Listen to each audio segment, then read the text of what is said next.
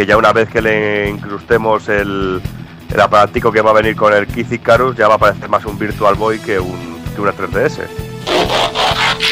Pues ya sabes, 70 euros al, al banco. Y también ha copiado que dura tres horas. Pongo la mano, la otra y el rabo en el juego, si hace falta. Pues sí, yo lo dices porque he visto el nuevo póster del, del Soul Calibur. Que no es un músculo, coñe. El survival horror, el concepto que tú tienes, o sea, me lo paso yo por la polla. Una cosa extraña que leí, no sé. Yo mismo estaba borracho, pero no me hagáis mucho caso.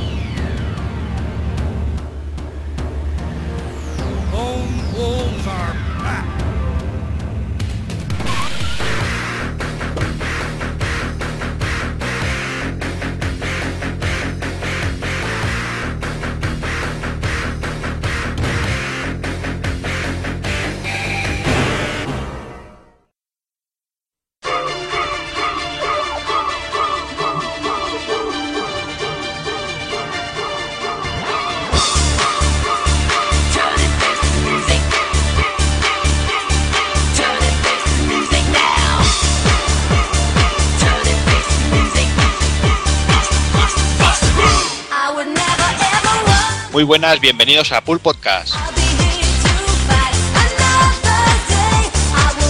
Un mes más estamos aquí con vosotros eh, para repasar todas las novedades del mes de febrero 2012 y bueno, siempre co- acompañado de buena y de mala gente, un poco de todo. Eh, pues vamos a empezar saludándolos como siempre Eh, y hoy vamos a empezar por el último de la semana pasada, nuestro amigo más casual de todos. Hola Ru, ¿qué tal?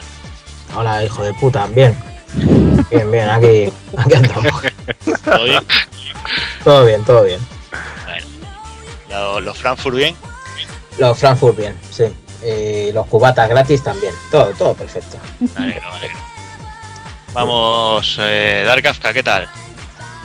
Pues sí, vamos, un poquito liado con lo del negocio y tal, pero bien. Se. Bueno, haz un poquito de spam, hombre, aprovecha. Pues nada, que voy a abrir una taberna friki, tío. nada, y pues eso, como soy cocinero también en mis ratos libres, entre otras muchas cosas, por no show y tal, pues también soy cocinero. Y voy a invertir, porque tengo mucho dinero ahí parado debajo del colchón, y voy a invertir en un negocio, en una tabernilla. Así que estáis todos invitados. Y sexo, drogas, alcohol, sadomaso, yo que sé, de todo, lo, lo típico, un local familiar, como decíamos antes. Bien, bien. Bien, pues un local que, que habrá que ir a inaugurar y esperemos que, nos, que no, lo, no lo quememos. La tengo seguro. Eh, Takokun, ¿cómo vamos? Muy buenas, pues aquí estamos lidiando con los resfriados y las gripes de típicas de esta temporada.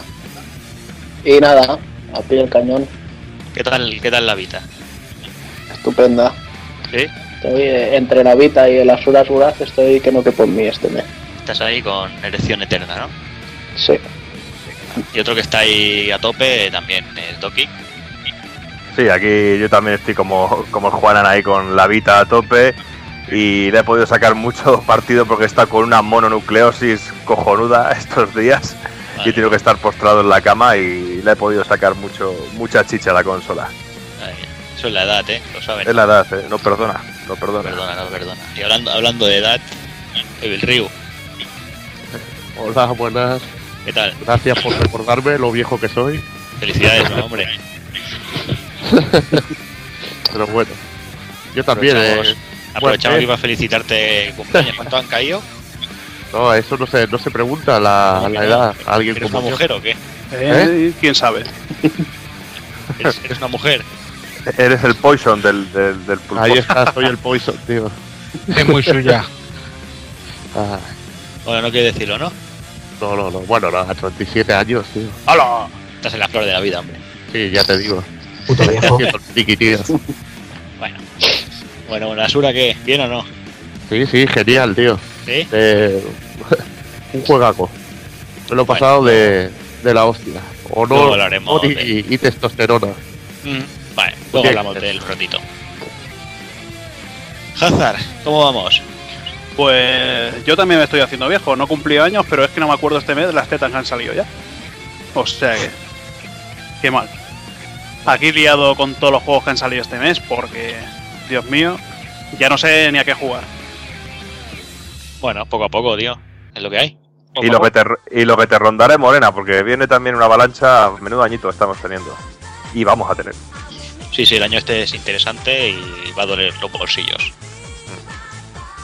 Pero bueno, pues nada, eh, dicho lo dicho, vamos, vamos al lío.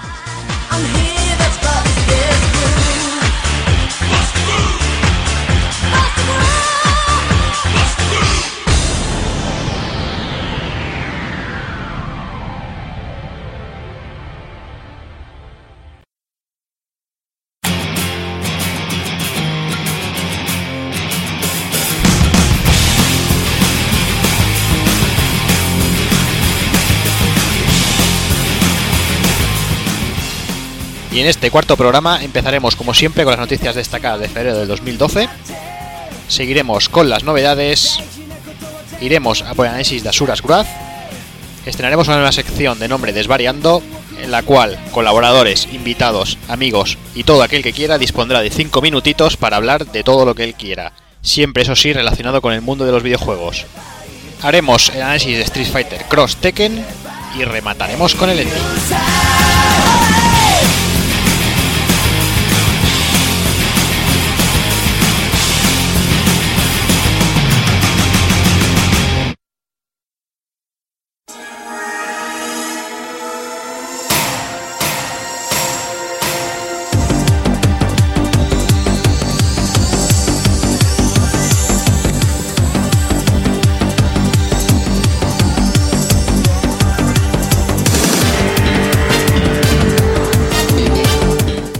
Con las noticias, tenemos a Tim Schafer que ha hecho, ha pedido dinero para, para poder realizar su próximo, su próximo proyecto que vendría a ser una aventura gráfica de corte clásico.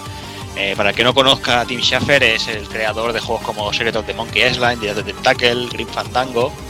Y ha pedido a través del sistema de crowdfunding, eh, lo que vendría a ser financiación en masa, ha pedido a los usuarios, al que quiera, eh, dinero, que hicieran ingreso de la cantidad que quisieran. En principio comentó que él necesitaba unos 400.000 dólares para hacer el juego. La costa se, se disparó. El primer fin de semana ya llegó a recaudar un millón de dólares y a estas alturas ya ha superado los 2 millones de dólares. Mm, a ver, eh, en, parte está bien porque es una manera de financiarse para hacer nuevos juegos si no, habrá- si no apuesta por él, pero bueno, si un personaje como él, la industria no apuesta por él, ya es complicado. Si ingresamos dinero, eh, como por, por, por 15 dólares, eh, te, te una copia de, Steam del juego. Si por 250 te darían un póster firmado, por, por 1000 dólares una fotografía tuya hecha por los grafistas del juego. Incluso por 10.000 eh, te invitarían a una cena con Tim Schafer y Ron Gilbert. No sé, yo no sé cómo lo veis. eh, todas estas esas opciones están todas ya agotadas. No sé cómo veis esto del crowdfunding, si le veis posibilidades. Bueno, a ver, posibilidades, posibilidades sí que tiene porque ahora mismo el tío ha reunido más de 2 millones de dólares. Vamos, que el tío se ha forrado si necesitaba 400 mil dólares para realizar su proyecto. Con 2 con dos millones a saber qué hará el tío. Irse de putas. De puta, para mí que se compra todos los puticlubs de, de Estados Unidos. No, hombre, pero yo sí lo veo una buena una buena opción y camino a seguir si yo dono eh, 15 dólares y me aseguro una copia del juego y si luego ese juego va a costar más de salida, pues yo creo que, que, es, interesante. Lo de una cena por 10.000 10 mil dólares no sé, un poco cara y yo no, no pagaría ese dinero ni de coña. Yo de todas maneras lo que no entiendo es, vale, yo dono eh, 50 dólares porque me apetece, vale, y si luego por lo que sea no hace el juego o se tira como un Duke Nukem Forever de estos y nunca acaba saliendo, ¿qué? Pierdo la pasta y, y el juego. No sé, es un poco raro. De todas maneras, ya os aviso, ya os aviso que eh, podéis hacer donativos para pulpofrito.com. Si donáis 50 euros, yo me comprometo a pasear a vuestro perro tres veces al día Si donáis 100, eh, me comprometo a hacer lo mismo con vuestras señoras. Y si donáis 5.000, lo mismo, pero incluyendo a la suegra. Y por 10.000 la, ma- y por 10.000 la mamada, ¿no? Yo por, pues yo por 25. Eh, eso tú. Yo por 25 con lo que me pidáis. Sí, aquí ya competencia desleal ya, tío.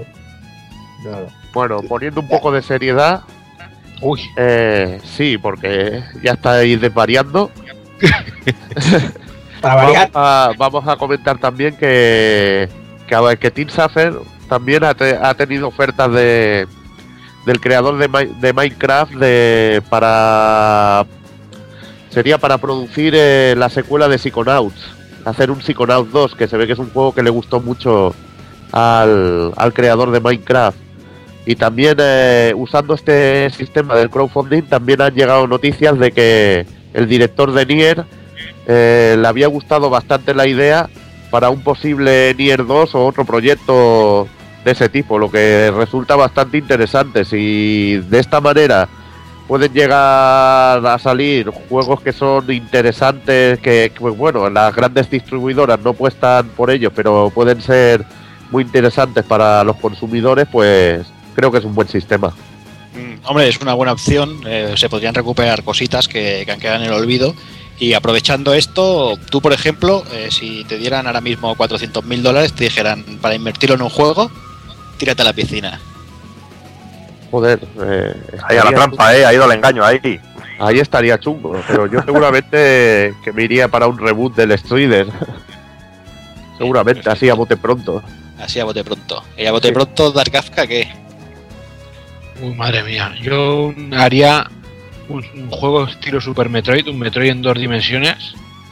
Lo que pasa es que esa de Nintendo es algo más fácil, pero bueno, pero una consola como la Wii, imaginaos un juego con esas posibilidades en dos dimensiones. Toficlao. Toficlao. Sí, sí, pero enorme, enorme, gigantesco. Me río de los dos mapas del, del Symphony of the Night. Takokun, tú. Pues yo, clarísimo, haría un Demon's Crest HD. Y lo que me sobrara haría un, un Capcom versus Capcom. Todo a piñón ahí. Y ya está. Bueno, y un, y un Chrono Break, si me apuras. También. No, Mucho tendrías que estirar los 400 mil Ah, dólares, ¿eh? me parece a mí. ¿Cómo amortizas? ¿Cómo amortizas? Ah, pidiendo esos, esos dos títulos seguro que recauda más de 2 millones. Sí, posiblemente. Doki, ¿tú qué dices? Uf, complicado y difícil quedarse con algo, pero yo sí que haría resucitar un poquito el, el beaten up y, y volvería a poner algo así en auge con gráficos HD y algo más de tecnología, un buen beaten up que sí echo un- de menos un poquito de novedad en ese sentido. Mm. Un Hazard así, como que no quiere la cosa. Yo, pues por supuesto, la tercera entrega de Shenmue. ¿Cómo lo sabía? Ah, pero, pero, a ver, pero el está. problema es que con 400 mil dólares no haces ni la portada. Ah, hombre, eh, sí. pero, bueno, a ver, tú imagínate de que Yu Suzuki hace la opción esta, macho. ¿Quién se. Igual alguien se arriesgaría a darle dinero. Claro, o el Quantum sí, Theory 2 también para ti. Bueno, el to Theory 2 lo hago yo con los ojos cerrados. No me hace falta 400 mil. 400 mil dólares. Ya ves. Rup, a ti te pregunto o no hace falta. A ver, a ver qué vas a decir. Venga, apuesta. Apuesta no, a ver tú qué voy a decir. Ah, no. No, eh, yo un Silent Hill, pero con el Silent Team, que lo hicieran ellos. Por mis cojones. Contrataría sicarios y, y les haría hacerlo. Unos Sí. cuantos tenías que contratar. Bueno, pues unos cuantos. Oye, que tapa mucho eso, joder. Ah, y luego sí. ya trabajarían gratis, esclavizados y tal. Sí, eso sí. Bueno, y yo seguramente me tiraría por Konami y buscaría ahí un Goemon ahí bien poderoso. Ahí, ahí. Eso estaría, estaría bien majo. O, o esto, o un Romban, un Romban X ahí tociclao, como el Super También, Metroid también. del Alex, tío. Sería, sería otra opción. Lo Pero triste bueno, es que eh, ninguno haríamos un juego nuevo. No, claro que no. ¿Para qué? ¿Para qué? Eso digo yo. Ya el juego luego ya los hacen. claro. Sí, pero ya ya haríamos, haríamos un juego olvidado. Pues, Ahí está. ¿Para qué vamos a gastar nosotros en hacer un Bayonetta 2 si está claro que lo van a acabar haciendo? No, no, nuevo que no exista, o sea, inventado. ah, una. Pero eso ya, para eso ya hay que poner IP. más pasta. Claro, para eso ya hay que poner más pasta. No, no vale. con- Hay que tirarlo seguro. Tú como las compañías, tirando remakes los- de. A lo seguro un reboot del Eternal Champions, tío. Ah, Ahí está. Ahí está. Bueno, con esta, esta decisión lo dejamos aquí porque ya la cosa se está yendo de madre. La Noise 2, la Noise 2. No, yo he apuntado ahí, Eternal Champion Cross Firefighter. Algo así. No, Cro- Hostia. Cross-LN hoy. Y este mes también hemos, eh, hemos asistido al lanzamiento de una nueva consola, la nueva consola de Sony portátil, una, la PS Vita, una máquina idolatrada por todos los que la han comprado y, y quizás el resto la pasa un poco por alto. Yo sé que, aquí tenemos a dos que la han comprado, que se han, han hecho el desembolso grande, Takokun y Borja, de Panic. Eh, sé que están encantadísimos con la máquina, pero no sé, eh, ¿estáis encantados por la máquina o por el dinero que os habéis gastado? Takokun. Pues yo creo que eso te lo diré dentro de un tiempo, cuando se me pase la alegría de los primeros días. Pero por lo que he ido viendo estoy bastante convencido de que es por la máquina en sí, ¿eh? No sé, Mm. todo, todo me gusta, los, los acabados en sí de, de la máquina físicos, me gustan los agarres que tiene, la ergonomía, se nota que la, que la han trabajado, bueno, una evolución de lo que fue la PSP, la, la original, no el aborto ese de la Go. Y bueno, el interfaz también me gusta mucho. Eh, os lo diré para que lo cojáis con pinzas, pero me recuerda en cierto modo a, a- a ambiente Nintendo. Todo lo que es el interfaz con, con la musiquita de fondo y tal. Pero ya te digo, muy con pinzas. Y bueno, a nivel general, no sé qué pensará Doki, pero yo creo que es un pepinazo. O sea, están saliendo juegos que, que tela. Es un auténtico pepinazo y sorprende desde el momento en que das al botón de on y la enciendes. Como tú dices, el interfaz es muy intuitivo y muy recuerda mucho también al, al, iPhone y ese tipo de, de dispositivos. Y, y son tonterías, pero por ejemplo, ya a mí me llama mucho la atención la profundidad de negros que tiene. Que quizá no sea tan, tan, tan, tan potente como la de un iPhone en ese sentido. Pero luego también los acabados que tiene la consola a nivel estructural también recuerdan mucho a la de un iPhone también. Esos esas terminaciones así un poquito cuadraditas y un poquito redondeadas en algunos puntos. Y luego, también y luego también lo que es de tamaño y, lige- y ligereza de la consola, aunque parezca bastante grande, luego es mucho más ligera, o yo por lo menos sí que la he notado que es ligeramente más ligera que la primera PSP que salió. No sé cómo lo has notado tú, Juanan. Sí, sí, pesa bastante menos. Y además el, el tema, yo me tiene enamorado la pantalla de OLED que tiene. Es que tiene un- una definición impresionante. Sí, porque lo que son todos los colores y todo lo que salta y, y los, los dibujitos que tienen de los de los del, menú de inicio, como tú bien has dicho que puede recordar un poquito a, a Nintendo en ese, en ese sentido, pero todo es con colores muy vivos, que no hay ningún momento que se vea nada así pixelado ni nada, todo es muy suavecito y con una calidad HD estu- estupe- estupendísima. Y, y luego, como tú bien dices, que es un pedazo de pantalla OLED que yo he visto algún vídeo, que me he bajado alguna película y lo he estado viendo en la, en- en la Vita y es una auténtica maravilla. Al igual que el sonido. Sin cascos suena que te mueres la, con- la consola y si luego ya le conectas unos buenos cascos, es una auténtica pasada. Vale, eh, esto está muy bien, mucho pepino, mucha pantalla y muchas hostias, pero lo que importa, ya sabemos lo, todo lo que es el catálogo. A ver, Doki, ¿tú, tú qué, qué has pillado?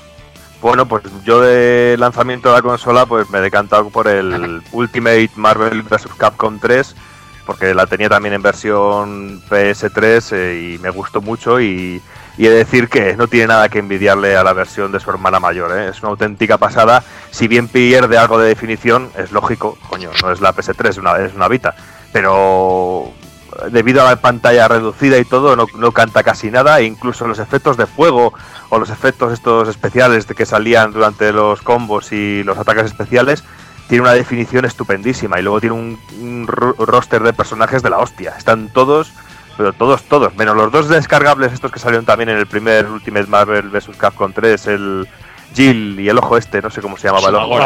Sumagora, que también están en descarga directa ya desde el primer día de lanzamiento de la consola, de la consola del juego. Es una, es una auténtica maravilla y luego el online funciona también genial. Es algo que también me ha sorprendido, que yo tenía un poquito miedo porque con la PS3 y con la PSP me daba algún tipo de problema, incluso mi conexión a internet no es muy buena, pero aún así me funciona de muerte, el control es- se agradece muchísimo. El- hay una opción para hacerlo con control táctil, pero es un auténtico pastiche porque no sirve de nada, porque es totalmente injugable, o por lo menos para mi gusto, o para el gusto de cualquier persona que le guste mínimamente jugar un juego de lucha como se tiene que jugar. Eso está claro. Y luego el otro título que tengo de lanzamiento es el Virtua Tennis 4, que es otra otra delicia, sobre todo para la gente que le guste el tenis y los juegos deportivos de este, en este sentido. Es una auténtica delicia porque es idéntico, idéntico a lo que podíamos ver en PS3 o Xbox 360, que es decir, una auténtica maravilla arcade que ya he colgado un análisis en, en la web y ahí he dejado bien clarito todas mis impresiones del juego que, que me ha encantado y tiene un control táctil muy divertido para algunas cosillas, pero sigo diciendo lo mismo que de momento no, no veo que explote de verdad lo que puede hacer la consola. Quizá otros títulos, sí, como Little Levi- Leviathan o alguno así, te puede mostrar un poquito más hasta qué nivel puede llegar la consola a ese tipo de controles, pero es que también he de confesar que soy jugador muy clásico y no me gusta andar toqueteando y moviendo, sí, más de un control más clásico, pero Virtual Tennis para Vita en, en ese sentido es un auténtico es un auténtico juegazo tiene un montón de opciones y es tan bueno como he dicho en el, dije en el análisis en su momento tanto para una partida rápida mientras vas en el autobús como para una partida más larga en el modo que tiene campeonato mundial que es una auténtica delicia Mm, Muy bien. Y Takokun, ¿tú qué, qué, qué juegos has pillado? Pues yo, mira, con los dedos que tengo, que son más cipotes que dedos, y lo pequeñita que han dejado la seta esta vez y los botones, tenía claro que necesitaba un juego con el que adaptarme rápidamente a ello, así que me fui a lo talibana por el Ninja Gaiden. Y la verdad es que me ha sorprendido mucho porque es una conversión muy fiel de- del original de la Play 3, que a su vez es la conversión del, del Black, vaya. Y bueno, lo único pues que corre a 30 frames, bastante estable, eso sí, pero no sé, muy, muy contento con el juego. Bueno, es, eso de estar cagando y viviendo el frenetismo del Ninja Gaiden es, es brutal, es, es indescriptible. Y luego por otra parte me picaba mucho y me llamaba mucho la atención el Army Corps of Hell. Y bueno, el otro día tuve la oportunidad de cogerlo baratito y lo enganché. Y bueno, ya de por sí con la banda sonora ya me tenía engado y, y el aspecto en sí del juego. La banda sonora es todo muy trash metal y, y epic power y demás estilos de, de metal pesado. Y el juego en sí pues viene a ser un- una especie de Pikmin pero mucho más enfocado a la acción. ¿Vale? Llevas tres tipos diferentes de tropas y que son eh, lanceros, eh, soldados y magos. Y a ir deshaciéndote de todo lo que te salga por pantalla y mucho gore y mucha locura. Es, es muy loco. Bien. Muy contento, la verdad.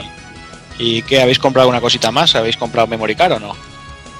Sí, Sí. de 16 gigas. Sí, yo tengo una de 8 porque yo pillé un- una ofertilla que pillé por ahí que me venía con los juegos y con una tarjeta de 8 gigas y creo que se me queda pequeña. Yo estoy Mm. viendo ya cómo va la cosa porque el juego, eh, la consola no tiene memoria interna por lo menos y todos los, y todos los juegos exigen una previa instalación dentro de la tarjeta, con lo cual me da a mí que la tarjeta de 8 gigas se queda pequeña y tendré que adquirir otra. Pero eso hay que decirlo, que toda la gente que se quiere acercar y comprar una, una Vita, que se haga la idea que tiene que comprar obligatoriamente una tarjeta, porque desde que arranca la consola te va a exigir una actualización y si no hay tarjeta no puedes actualizar A y si no puedes eso- a actualizar eso iba yo, ahí venía mi pregunta troll, ¿eh? no puedes, no puedes, no puedes encenderla. O sea que la consola hay que contar el precio de la consola más el precio de la tarjeta, claro está. Sí, sí, sí. Yo ya te digo, yo pude recibir un correo de, de la propia Sony que enviaba a los distribuidores que, que explicaba esto. O sea, eh, decía que, que, bueno, que habría juegos y que se podrían guardar las partidas en los propios juegos, habrían otros que no por, por capacidad, pero y primero decía que, la, que era que era opcional comprarse una, una memory stick, bueno, un memory card de estas nuevas, y, pero después por otro lado te dicen textualmente, y por otro lado, cuando se inicie la primera sesión de la consola PS Vita, la máquina va a pedir al usuario una nueva actualización, con un mensaje, en caso de que no la tuviera, de que sin memory card no se puede iniciar la actualización. Por lo cual, esto es imprescindible para poder usar la consola. O sea, que me- entonces ¿de qué quedamos? ¿Es, ¿Es imprescindible o no es imprescindible? Bueno, yo pues creo que yo creo que no era imprescindible en el primer momento cuando Vita salió en Japón, Exacto, exacto. ¿vale? Y que ya una vez nos ha llegado aquí, nos ha llegado con un par de actualizaciones de firmware obligatorias. Hombre, pero siendo Sony, Y- que actualiza PS3 cada semana, como que dice, o sea, no jodamos. Pero bueno, a mí si hay algo que me escuece de esta, de esta nota, o sea, que es, es muy fuerte, es que por esto tengo que leerlo porque es que yo lo siento, pero, pero es muy fuerte. O sea, poner al final del todo eh, un párrafo que dice textualmente Por poner un ejemplo, cuando alguien se compra una cámara de fotos, al mismo tiempo también se compra una tarjeta de memoria para almacenar todas sus fotos. O el juguete que no funciona sin pilas y hay que comprar las pilas aparte. Pues con PS Vita pasa lo mismo con su memory card. Vamos a ver, pero me estáis contando, hombre. ¿Esto qué es, tío? O sea, no me jodas. Esta es una justificación de fanboy. Pero es que no puede ser, no puede ser. Ah, de fanboy no, del comercial de ventas no, no está muy bien elegido. Es que es increíble. Pero bueno, dejando esto aparte, eh, por la consola bien, ¿no? Entonces, Sí, Sí, yo, yo querría decir una cosa que yo tenía una sensación con la consola de que es una consola terminada. Eh, me quiero decir que es una consola que no ocurría como podía ocurrir con 3DS, que te decían, dentro de unos meses saldrá no sé qué para complementar esto, no sé qué. No, realmente me parece que es una consola muy potente y que tiene ya todo lo que necesitas para jugar o para moverte por los menús, porque trae ya de sí un montón de aplicaciones que te ayudan mucho a moverte y para interactuar con PS3 y, y todo. Y me parece que está muy bien acabada y que tiene un acabado estupendo. ¿Que saldrá una actualización de la consola? Pues claro que saldrá, eso está más claro que el agua. Pero que la consola está terminada y con un acabado muy bueno, en mi opinión, es que sí. yo ahí discrepo contigo. A o sea, la, la consola, por mucho que me guste, tiene una cagada increíble. Y es que no tiene salida HDMI, ¿vale? Porque sería una pasada poder enchufarla directamente a la tele y jugar en la tele. Y la prueba está en que los dev kits que, que se utilizan para hacer los juegos y las presentaciones y tal sí que tienen salida HDMI. Entonces, para mí es una cagada increíble. bueno, ya vendrá eso con la primera con la primera revisión de la máquina. Pues sí. Pero bueno.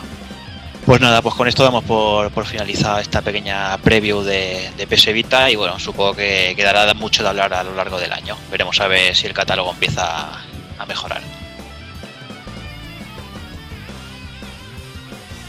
Y nada, ya para terminar las noticias, eh, a principio de este mes, eh, a principio de febrero, eh, saltó la noticia que bueno que la gente lo llamó noticia, yo todavía no lo tengo muy claro, que de que querían que iban a lanzar Assassin's Creed 3. La noticia no sé dónde estaba, pero bueno. Eh, ahora a principio de, marzo sí que ha, ha sa- ha salido la noticia de, de- de dónde va a transcurrir, que va a ser durante la, Guerra Civil Americana. Y bueno, yo creo que, que Doki se ha apoyado bien en estas primeras informaciones y nos va a hacer, hacer un pequeño resumen a todos.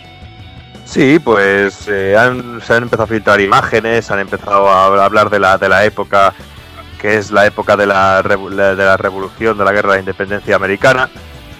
Y se nos presentará un nuevo héroe que será un tal Connor, que será un Mohawk que, que verá cumplida su sed de venganza contra los colonos que, que arrasaron su pueblo. Y sobre todo y cuentan, que luego a ver cuál es la realidad, que se intentará hacer un nuevo enfoque a lo, que- a lo que es a la juga- jugabilidad. Y se habla mucho de que va a haber mucho movimiento de salto entre, entre árboles y trepa de los, de los Perdona, bichos. perdona, Doki, eh, ¿has hablado de un Mohawk? Sí, Eh, un Mohawk lleva una bata blanca como el Ezio de, de la- del Renacimiento y tal, lleva el es mismo un traje. médico. claro, es que Y, y lleva, bueno, es que lo hablaba con Cerosit, estábamos así, bueno, con el Twitter le estuve leyendo y, y me estaba despollando con lo de, con lo de, sobre todo con lo del camuflaje, porque es que, vamos, No, pero, pero, se le iba a luego, ver luego- bastante, ¿sabes? pero luego por lo visto se iba a poder cambiar también. Y a lo mejor, a lo mejor el blanco es simplemente en las zonas nevadas. Y, Claro, claro, pues, claro, claro. Que digo yo, eh, que a mí me. vamos. no, yo A creo que no lo solo normal es que esto sea un juego de, de camuflaje y veas a un, a un tío subido en un pino vestido de blanco. Venga, Ya, hombre, ya. es un objetivo Ah, pero fácil de, de 500 metros. Pero Assassin's Creed nunca ha sido de camuflaje, yo qué sé.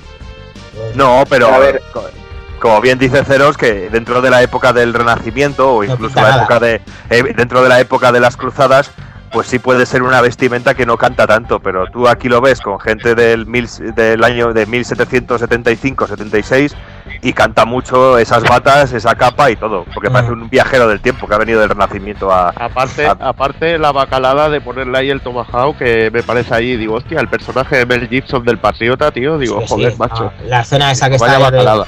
La escena que está en el camino ahí atacando a bueno que está ahí acechando a los a los ingleses vamos como lleven secuestrado al hijo ya les acuso yo de plagio fíjate Pues Pero mucho ojo a ese dato del, del Tomahawk y las armas cortas y armas blancas en ese sentido, porque según dicen por aquí, va- van a ser muy importantes y van a tener mucho uso. O sea que va a ser Ah. casi. Se va a basar en eso. Pero lo que yo no entiendo es que se habla de un nuevo enfoque en la jugabilidad por saltar de árbol en árbol o escalar árboles, cuando realmente es lo que hemos visto en la saga: escalar edificios y saltar de tejado en tejado. O sea que tampoco veo una variación muy grande, muy grande. Aunque también hay que decir que son unos primeros datos que se han soltado ahora. Todavía no hemos visto un in-game ni nada en movimiento. Y también se nos ha empezado a hablar de algunos personajes principales de aquella época que son más que evidentes, viendo la, vida, la época que son, como pueden ser George Washington, Benjamin Franklin, Charles Lee, y como he dicho antes, pues los tenemos que situar más o menos entre 1753, 1783 aproximadamente, y podremos ver ubicaciones como eh, Nueva York y el gran incendio de Nueva York, que como comentábamos antes por aquí, que seguramente sean cuatro o cinco casitas quemándose, porque tampoco no dejaba de ser un pueblo en aquella época Nueva York, pero O Pero también bueno. tener en cuenta que todo esto es una filtración y no sabemos si, si todos estos datos eran ciertos, que también a saber. Claro, estamos haciendo aquí hablando de lo, de lo que hemos de lo que hemos escuchado, que luego sea cierto es otra cosa, pero bueno, también está bien un poco rajar de todo lo que lo que nos está lle- llegando.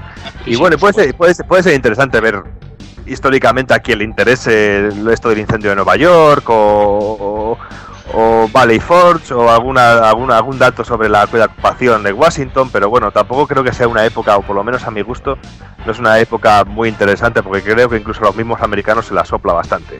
A mí, aspecto. a mí lo que tienen que hacer para que para mí sea interesante es ya variar el rollo de con los otros tres. Y bueno, con los cuatro, los que vienen.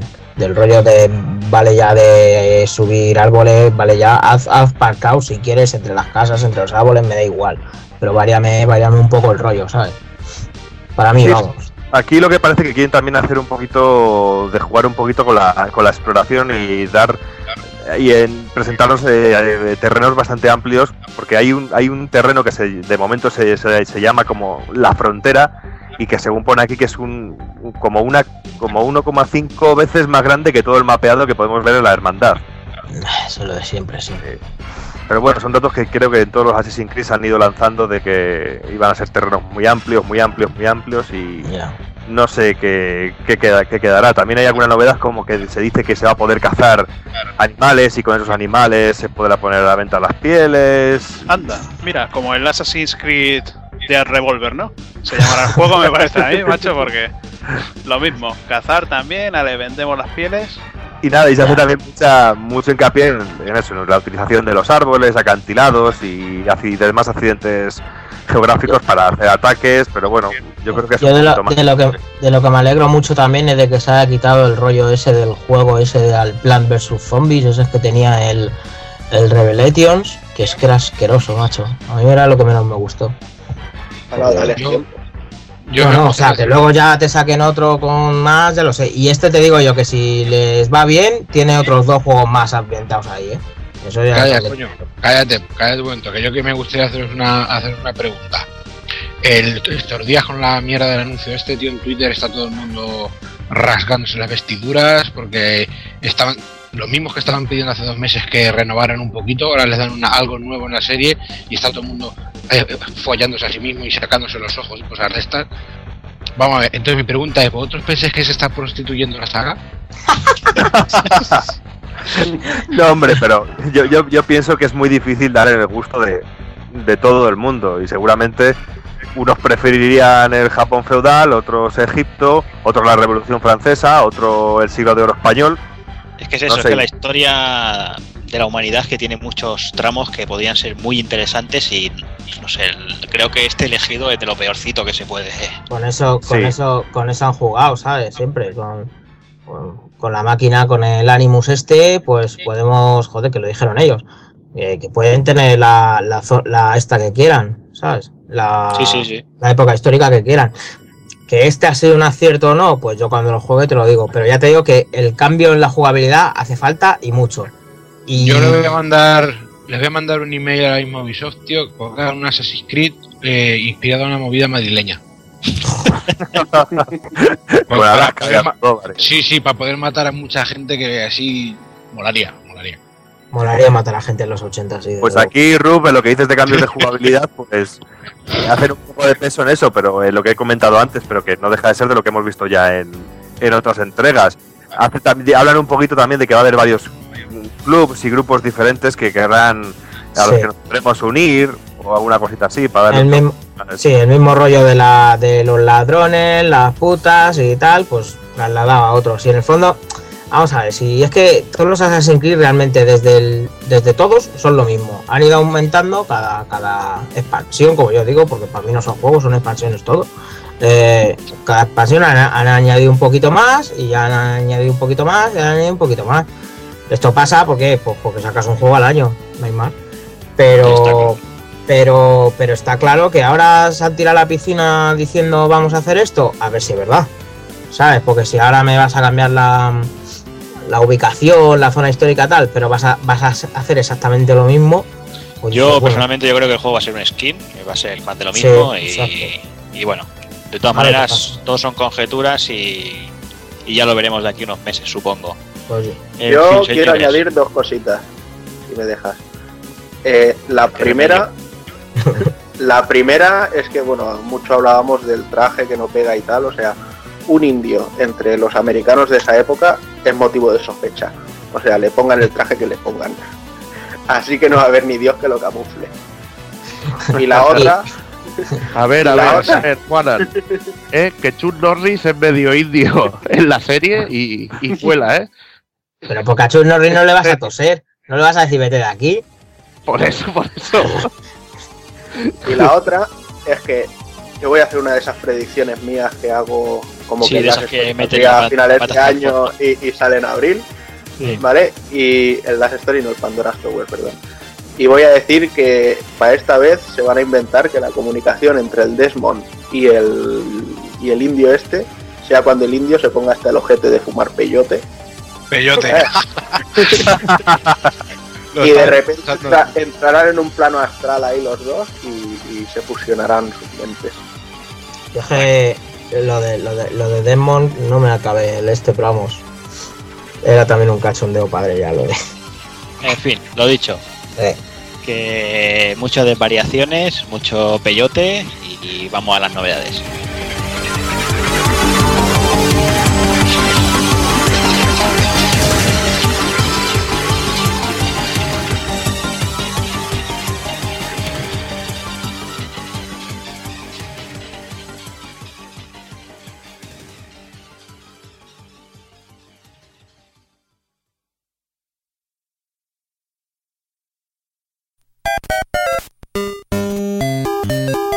Visítanos en pulpofrito.com. Te esperamos.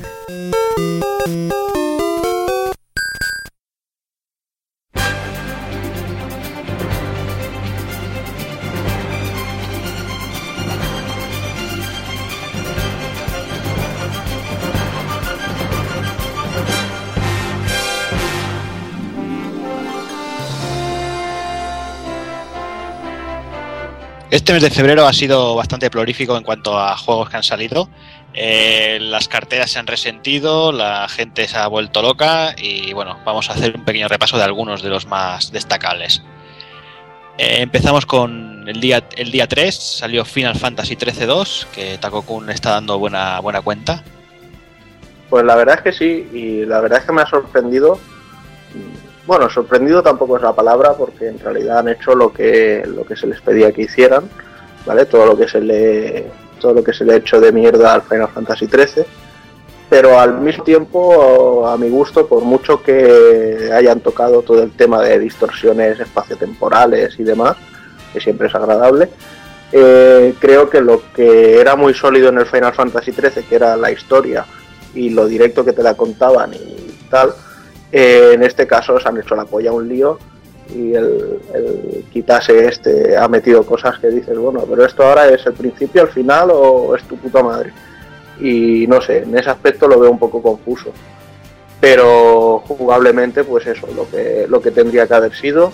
Lo único que yo no soy muy partidario de los Pokémon. Me están gustando lo de la mesnada esta y tal, pero me hubiera gustado un plantel de 6 o 8 personajes de juego en sí.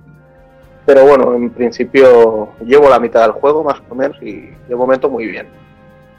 La verdad es que los 15 primeros minutos así, la introducción es la puta hostia. A mí me dejó bastante flipado. Sí, sí, eh, eh, empezar todo- empieza muy bien.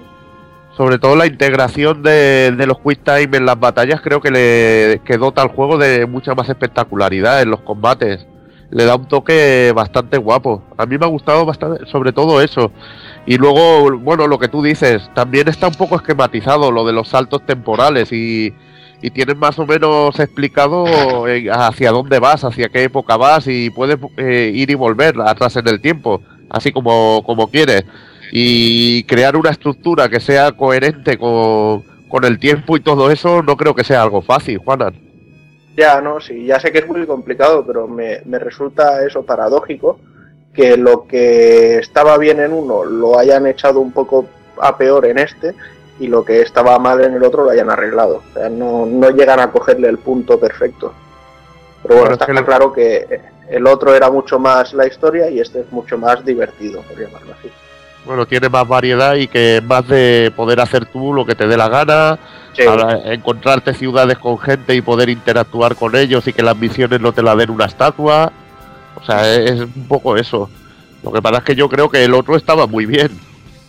Y quizá aquí me hubiera gustado más trabajado el, el aspecto del combate que sigo viendo lo que es demasiado mecánico. Para mí es que incluso como una herencia del... ¿Te acuerdas del From Vision Alternative que tú escogías las estrategias y, y hacían, hacía, bueno, hacían los personajes lo que tú más o menos les mandabas? Me gustaría un poquito más de control, pero bueno, a mí me gusta igualmente. Me parece muy buen juego. Sí, sí, no, y a mí ya te digo, me tiene enganchado. Las horas que le llevo no, no es de esos juegos que te pones a jugar por, por obligación, no, al contrario. Pues bien, el mismo día eh, y con una campaña de marketing bastante espectacular, con torneos incluidos y, y unos espectaculares unboxing que corrían por YouTube, eh, se presenta, salía a la venta Soul Calibur 5. Que creo que, que Taco Kun y, y también Hazard, no sé si, me parece que Hazard no está muy contento con el juego. Mm, Yo la verdad es que eh, suelo centrarme más en el modo un jugador. Y en este caso el modo un jugador es un modo historia de del Patroclos, el hijo de... Me parece que es Soficia. La, Sí. Después Firra, también hija de Soficia. Y ya está. También se, eh, se controla en el modo historia Zway, pero un par de combates y ya está.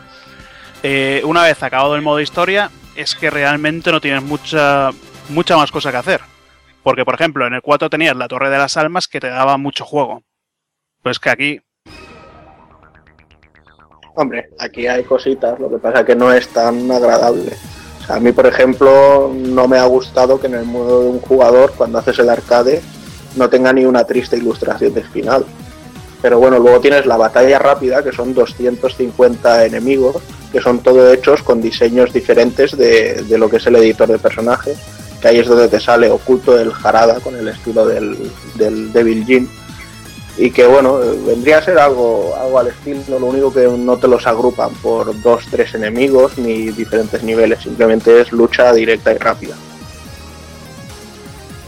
Y jugablemente, Yo- ¿qué tal? Yo jugablemente, a mí jugablemente me mola, ¿vale? Porque lo han simplificado mucho, mm, pero bueno, es que eso ya se veía con, con el mismo tema de poner de protagonistas al Patroclos y la Pirra. Ah, han querido hacer un lavado de cara que fuera suficientemente grande como para enganchar a gente nueva, porque si cerraron la saga era porque ya no vendían y cerraron el estudio. Entonces tenían que hacer algo que fuera completamente nuevo para enganchar a gente de ahora. No sé a, Hazard que le ha parecido. pues a mí me parece completamente lo contrario. Lo que sabías de movimientos de los anteriores, olvídate aquí porque es que aquí ni te salen. Prácticamente.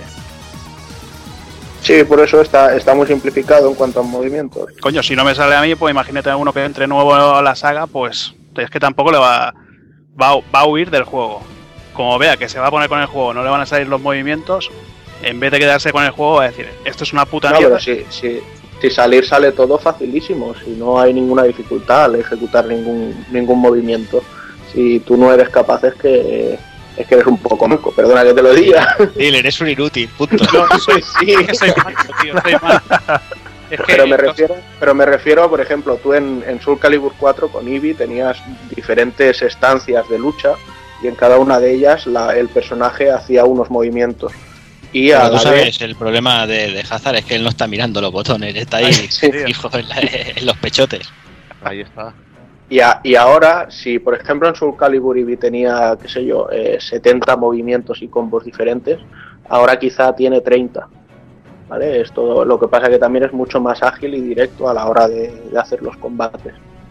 Yo, por ejemplo, la, la barra que han añadido de hacer superataques, pues a mí me gusta el poder decir, oye, pues entro corriendo, le flanqueo, le hago un par de golpes y luego le, le meto el, el super. ¿Sabes? A mí me, me gusta jugar así rápido y directo. Y antes era mucho más técnico. Yo, por Eh, ejemplo, pues- estuve. Yo, por ejemplo, lo probé en el, en el Game Fest y, por ejemplo, con mi Surugi lo vi, lo vi más o menos idéntico. O sea, tenía las, las diferentes poses con la cual, bueno, las técnicas que tenía él y yo lo vi igual. O sea, de hecho, una de las cosas que me pareció es decir, joder, mm, gráficamente yo lo veía algo mejor y tal, pero, pero decir, jo, si se controla exactamente igual. O sea, no, no noté la. A lo mejor luego sí, con otros con otros personajes sí que se notará, por ejemplo, como dices con Eevee, porque Eevee en el 4 era un infierno tal, pero ahí sí lo. Yo lo vi más o menos idéntico, por lo menos con mi Surugi, ya digo. Y también teníamos ese mismo día, salía uno de los HD Collection más esperados, eh, Metal Gear HD Collection. El juego incluye Metal Gear Solid 3, Metal Gear Solid 2 y, Peace Walker. Mm, Poco se puede hablar de estos juegos porque no hace falta, no hace falta comentar nada, simplemente que se le ha hecho un buen remozado muy, muy bueno. El sonido no, no ha sido necesario porque ya lo teníamos en calidad de CD, pero sobre todo Metal Gear Solid 3 eh, se nota se nota un, un salto una calidad bastante bastante espectacular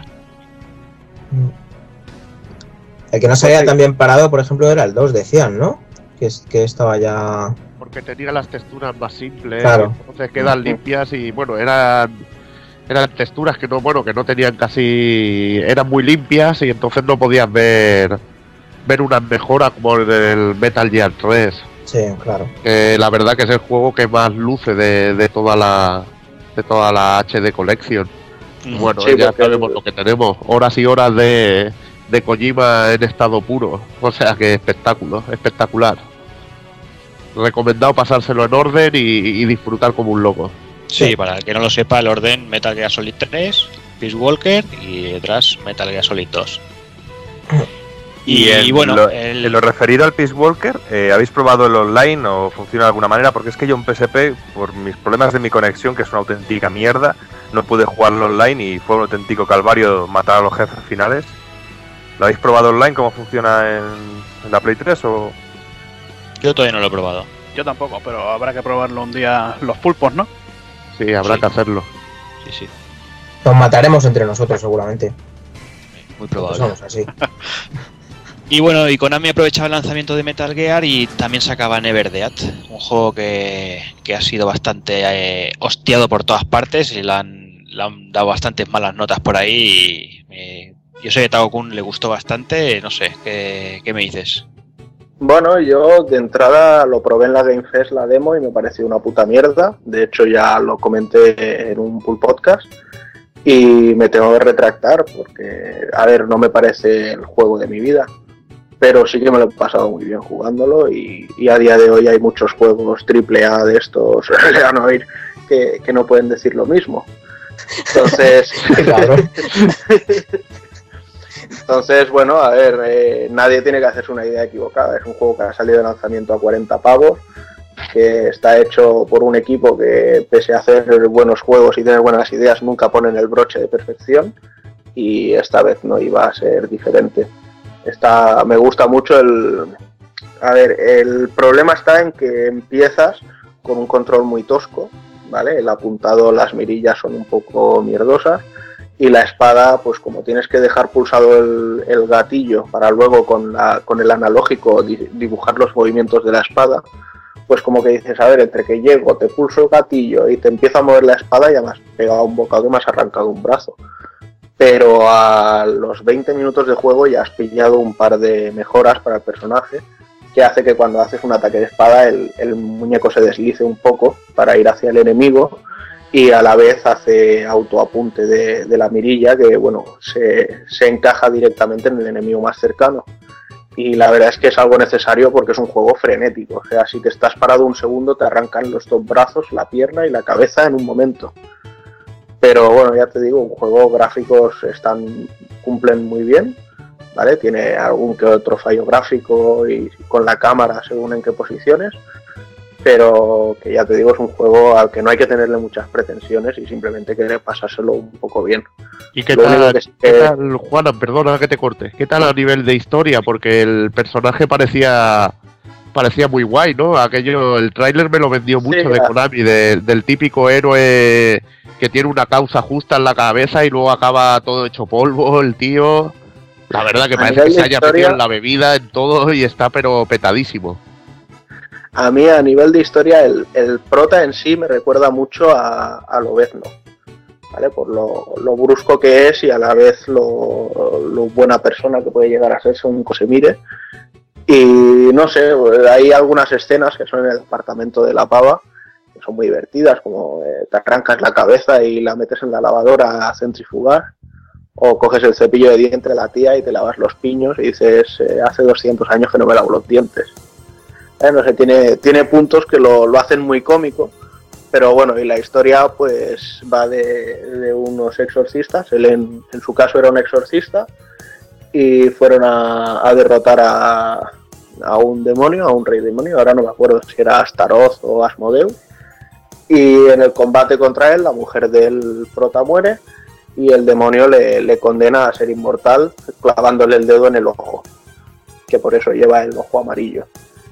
Y nada, y luego pues por circunstancias de la vida se dedica a cazar demonios con otra pava y ya ahí se va desplegando un poco todo. Pero bueno, es una historia correcta, in- interesante y sin muchos giros, pero normal y corriente.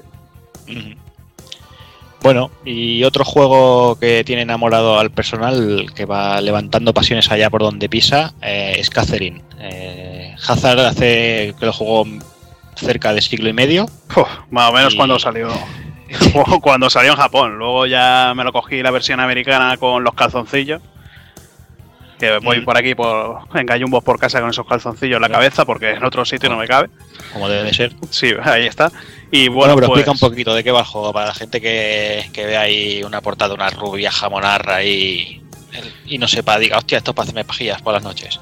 Es que por historia no te lo puedo decir bien porque ahora mismo no me acuerdo y más sabiéndolo jugado en japonés. Pero a ver, eh, pues el juego es el típico juego de puzzles, bueno, no tan típico como puede ser el, el Kubert, el juego este antiguo que tienes que ir moviendo ir moviendo los eh, joder, los cuadrados estos, las piezas, los cubos para poder ir escalando hacia arriba y llegar al, al final de la pantalla.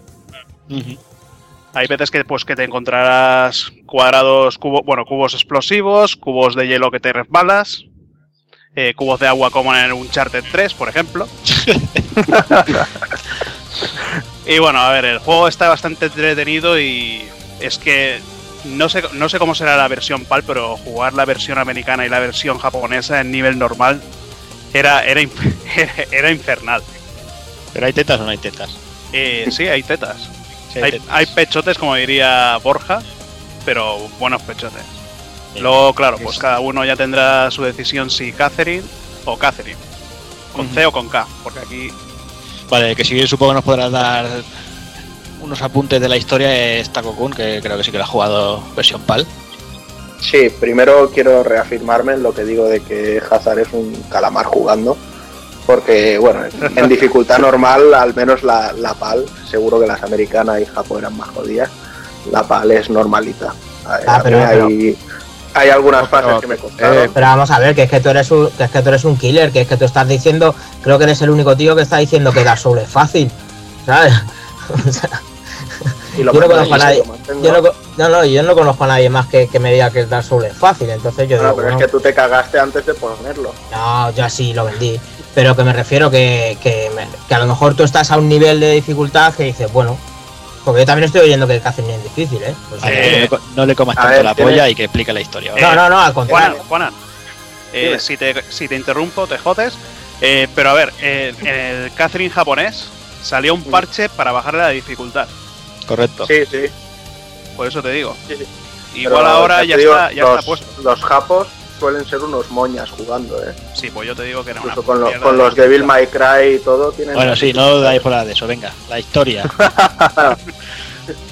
La historia, pues mira, va de, de Vincent, el prota que es el que tú llevas, eh, que empieza a tener unos sueños raros por la noche, en los que no encaja muchas cosas, y bueno, pues se va al bar que suele ir, que es la, la oveja descarriada, a ponerse hasta el ojete de birras, cubatas y demás. Y nada, un día conoce a una chica, la rubia, que es Catherine, y al mismo tiempo está teniendo algunos problemas con su relación con la otra Catherine, porque esta quiere llevar la relación un poco más adelante. Y todo lo que él le va dando vueltas a la cabeza con respecto a la rubia y la otra, eh, son cosas que luego se van haciendo presentes en sus sueños. ¿Vale? Y ya le van hablando de una maldición que hay, que cada día aparece gente seca, ¿vale? Seca como si los hubieran ordeñado, que es que si estás en el sueño y no llegas a escalar toda la torre, pues te mueres.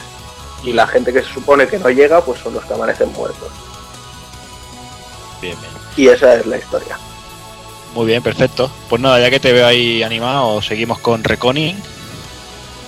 Pues mira, Reckoning es posiblemente uno de los juegos que más me han sorprendido de, de todo el primer tirón de juegos que ha habido ahora. La verdad es que hay tres pedazos de tíos detrás de él, como son el, el, el Salvatore este, que es un, escritor de novelas de, de corte fantástico muy reconocido. Luego está el Ken Rolston, que la gente lo conoce por, por haber participa- participado en, en Morrowind y en Oblivion. Y luego pues tenemos a, a Todd McFarlane, que es el, el diseñador y creador de Spawn. Bueno, se han juntado con un, creo que con un antiguo jugador de béisbol que montó un estudio de, de ju- videojuegos y que no debe aún creerse lo que, lo que han conseguido con este. Porque la verdad es que es un juego, bueno, igual que Darksiders bebía un poco de Zelda, God of War y cosas así, pues en este han querido beber también un poco de diferentes juegos. Coge un poco de World of Warcraft, un poco de Oblivion, no diremos Skyrim porque el, el antecedente es Oblivion. Coge también un poco de God of War y bueno, tienes una mezcla bastante interesante de mucho rol occidental con muchas conversaciones y elecciones a tomar. Mucho haz lo que te dé la gana cuando te dé la gana.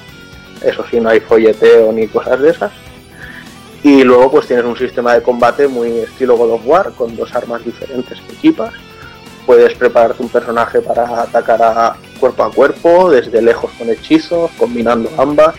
Por ejemplo, yo me he puesto un tío que hago unos combos con la espada, luego lanza al enemigo al aire y mientras lo tengo en el aire empiezo a tirarle magias de fuego. Y tan pancho me quedo. Y Perfecto. no sé, ya te digo, genial. Muy bien. Pues ese mismo día salía de Darkness 2, que creo que, que Rup le ha dado, le ha dado caña. Sí, le di, le di caña a las dos tardes que me duró. no, no, pero está, está, está muy bien. Yo me he divertido mucho con el juego. Eh, no deja de ser un, un soter más y tal, pero con cuatro cosillas nuevas que está muy bien. Y hay tetas, así que mínimo un 7. Sí. Sí, sí, sí. Ya, pues Buena puntuación. Sí, sí, no, eh, tiene más, tiene más, porque miras ahí por detrás de las milillas, ahí en el prostíbulo este. ¿Se puede decir pros- prostíbulo? ¿O sí? Sí, hombre. ¿no? Sí, hombre. Puticlub, si casa de puta, Ah, puticlub. Casa puta, pues estás ahí en una casa puta, mira detrás, hay una ahí haciéndole el potro a una, hay otra ahí una mamada, yo qué sé, es un juego es un juego muy educativo, ¿sabes? Yo, es lo que dije, lo que dije en el análisis, ¿no? De si tenéis hijos, pues oye, que hay más juegos, ¿sabes? Para regalarles. Dos. Bien, nada más que añadir a Darkness 2. Eh, bueno, que los gráficos me parecieron buenos pero reguleros y que no, nada más, básicamente. Vale, genial. Pues una semana después eh, volvía el Team Yakuza con Binary Domain, que Hazard le da caña. Madre mía, porque se han puesto las pilas el, el Team Yakuza y gráficamente han superado a, a la saga Yakuza. No tiene, a ver, no hay ninguna diferencia entre los, lo que es vídeos y juego. Y bueno, en historia, pues. Pues nada, eh, una corporación que construye unos robots que parecen humanos y el típico, los típicos americanos, bueno, es un grupo compuesto por ame- americanos, ingleses, chinos y todo esto, pues tienen que ir a, por el nuevo Tratado de Ginebra, digamos, a, a capturar al, al presidente de la compañía japonesa, como siempre. Pero bueno, el juego está bastante bien, tiene incorporado la, la opción esta para hablar con los personajes con el micro. Y bueno, eh, recomendado el juego. Muy bien. Dime. así sinceramente, tú que ya lo estás jugando, ¿crees que el prota acabará siendo un cyborg de esos sin saberlo? Yo pienso, a ver, eh, de momento no han dado ningún indicio, pero yo creo que al final van a meter algún puntazo de estos. Es que yo creo que es lo que pensamos todos. Sí, es que tiene, tiene mucha pinta de que, de que algún giro así de la historia le van a dar.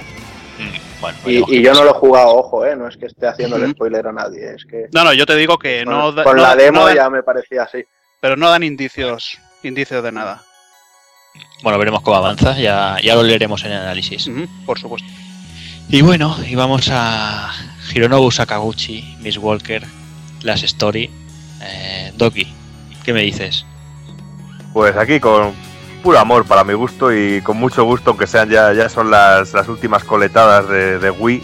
Sí, pero, Quiero- pero qué coletadas. Que coletadas, porque con esto y con el Pandora's Tower, que sé que el señor Takoku lo está esperando con muchas ansias también, al igual que yo. Pero este Las Story me está gustando mucho. eh, tiene algunos puntitos que son un poco extraños y flojetes y a mí me hacen mucha pupita, como son la historia, que tiene algunos momentos que, que son totalmente absurdos y que no tienen mucho sentido y a mí me echa un poquito para atrás en ese sentido porque yo soy amante de las historias y un juego me gusta que me tenga atrapado en ese sentido. Pero por otro lado, por ejemplo, tiene un sistema de combate muy novedoso y que tiene da unas ideas para futuros juegos de RPG que son una auténtica pasada y que sé que al amigo Evil también le ha, le ha parecido bastante interesante en ese sentido.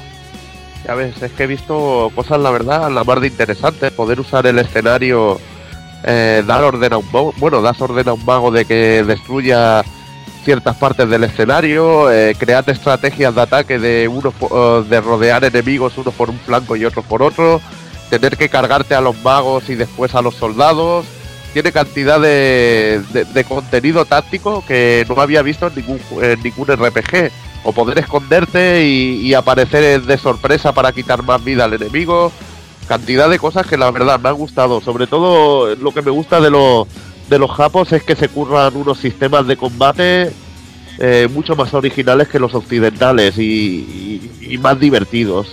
Y es creo que ese es el punto fuerte de, de Telas Story. Sí, es que tiene opciones para todos los gustos. Llega un momento en incluso que podemos eh, para ralentizar el tiempo y dar órdenes a cada uno de los personajes que nos acompañan, que muchas veces nos acompañan hasta cinco personajes en una misma batalla durante todo el in-game del juego.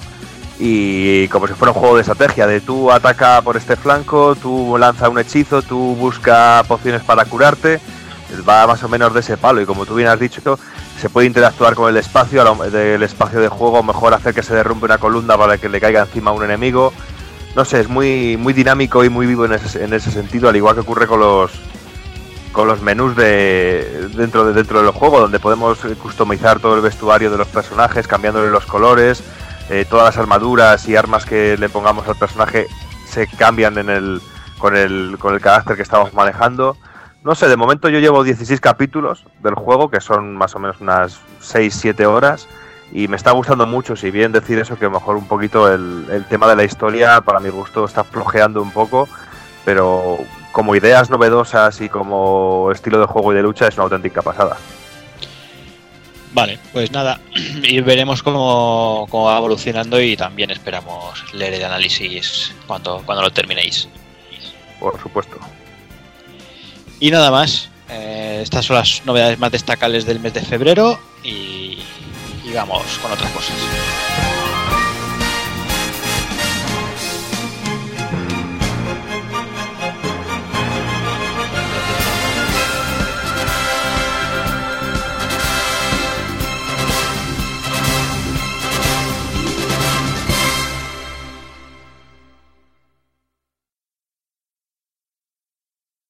En 1988, Hideo Kojima publicó un juego que para muchos es considerado como un clásico, Snatcher. Hoy os traemos una canción de su banda sonora, One Night in Neakobe.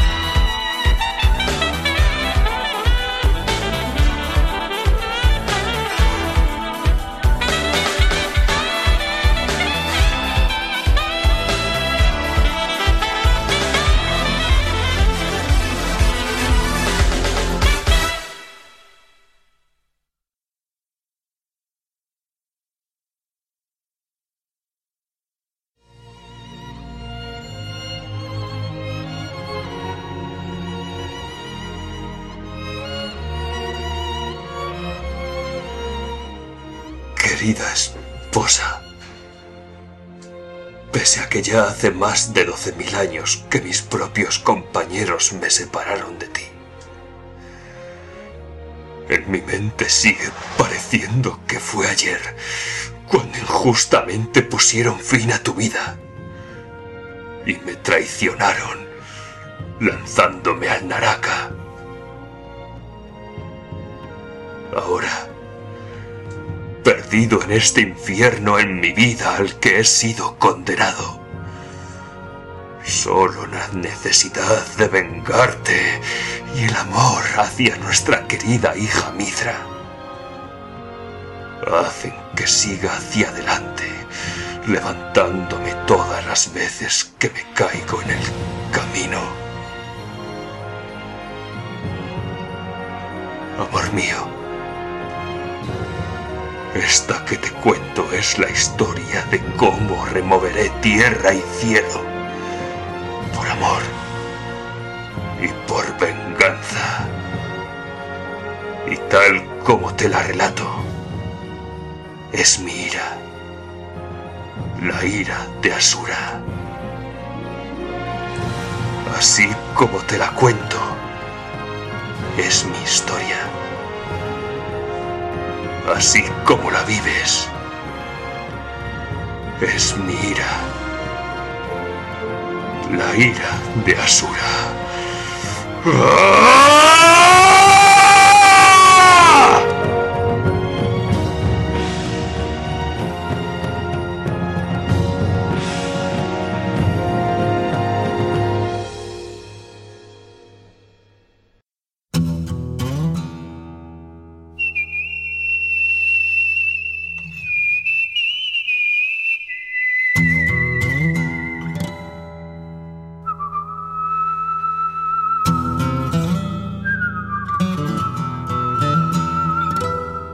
Asuras Wrath es un juego que, que no ha dejado indiferente a nadie.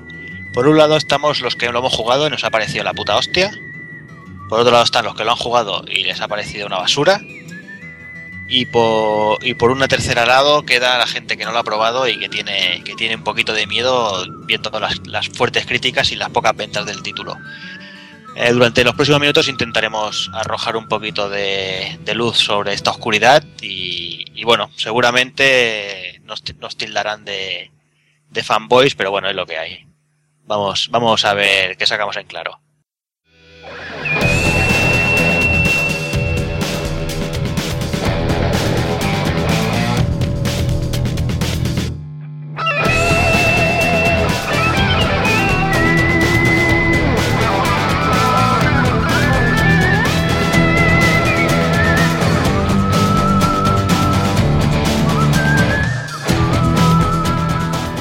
El juego está dirigido por Seiji Shimoda, desarrollado por CyberConnect 2 y publicado por Capcom.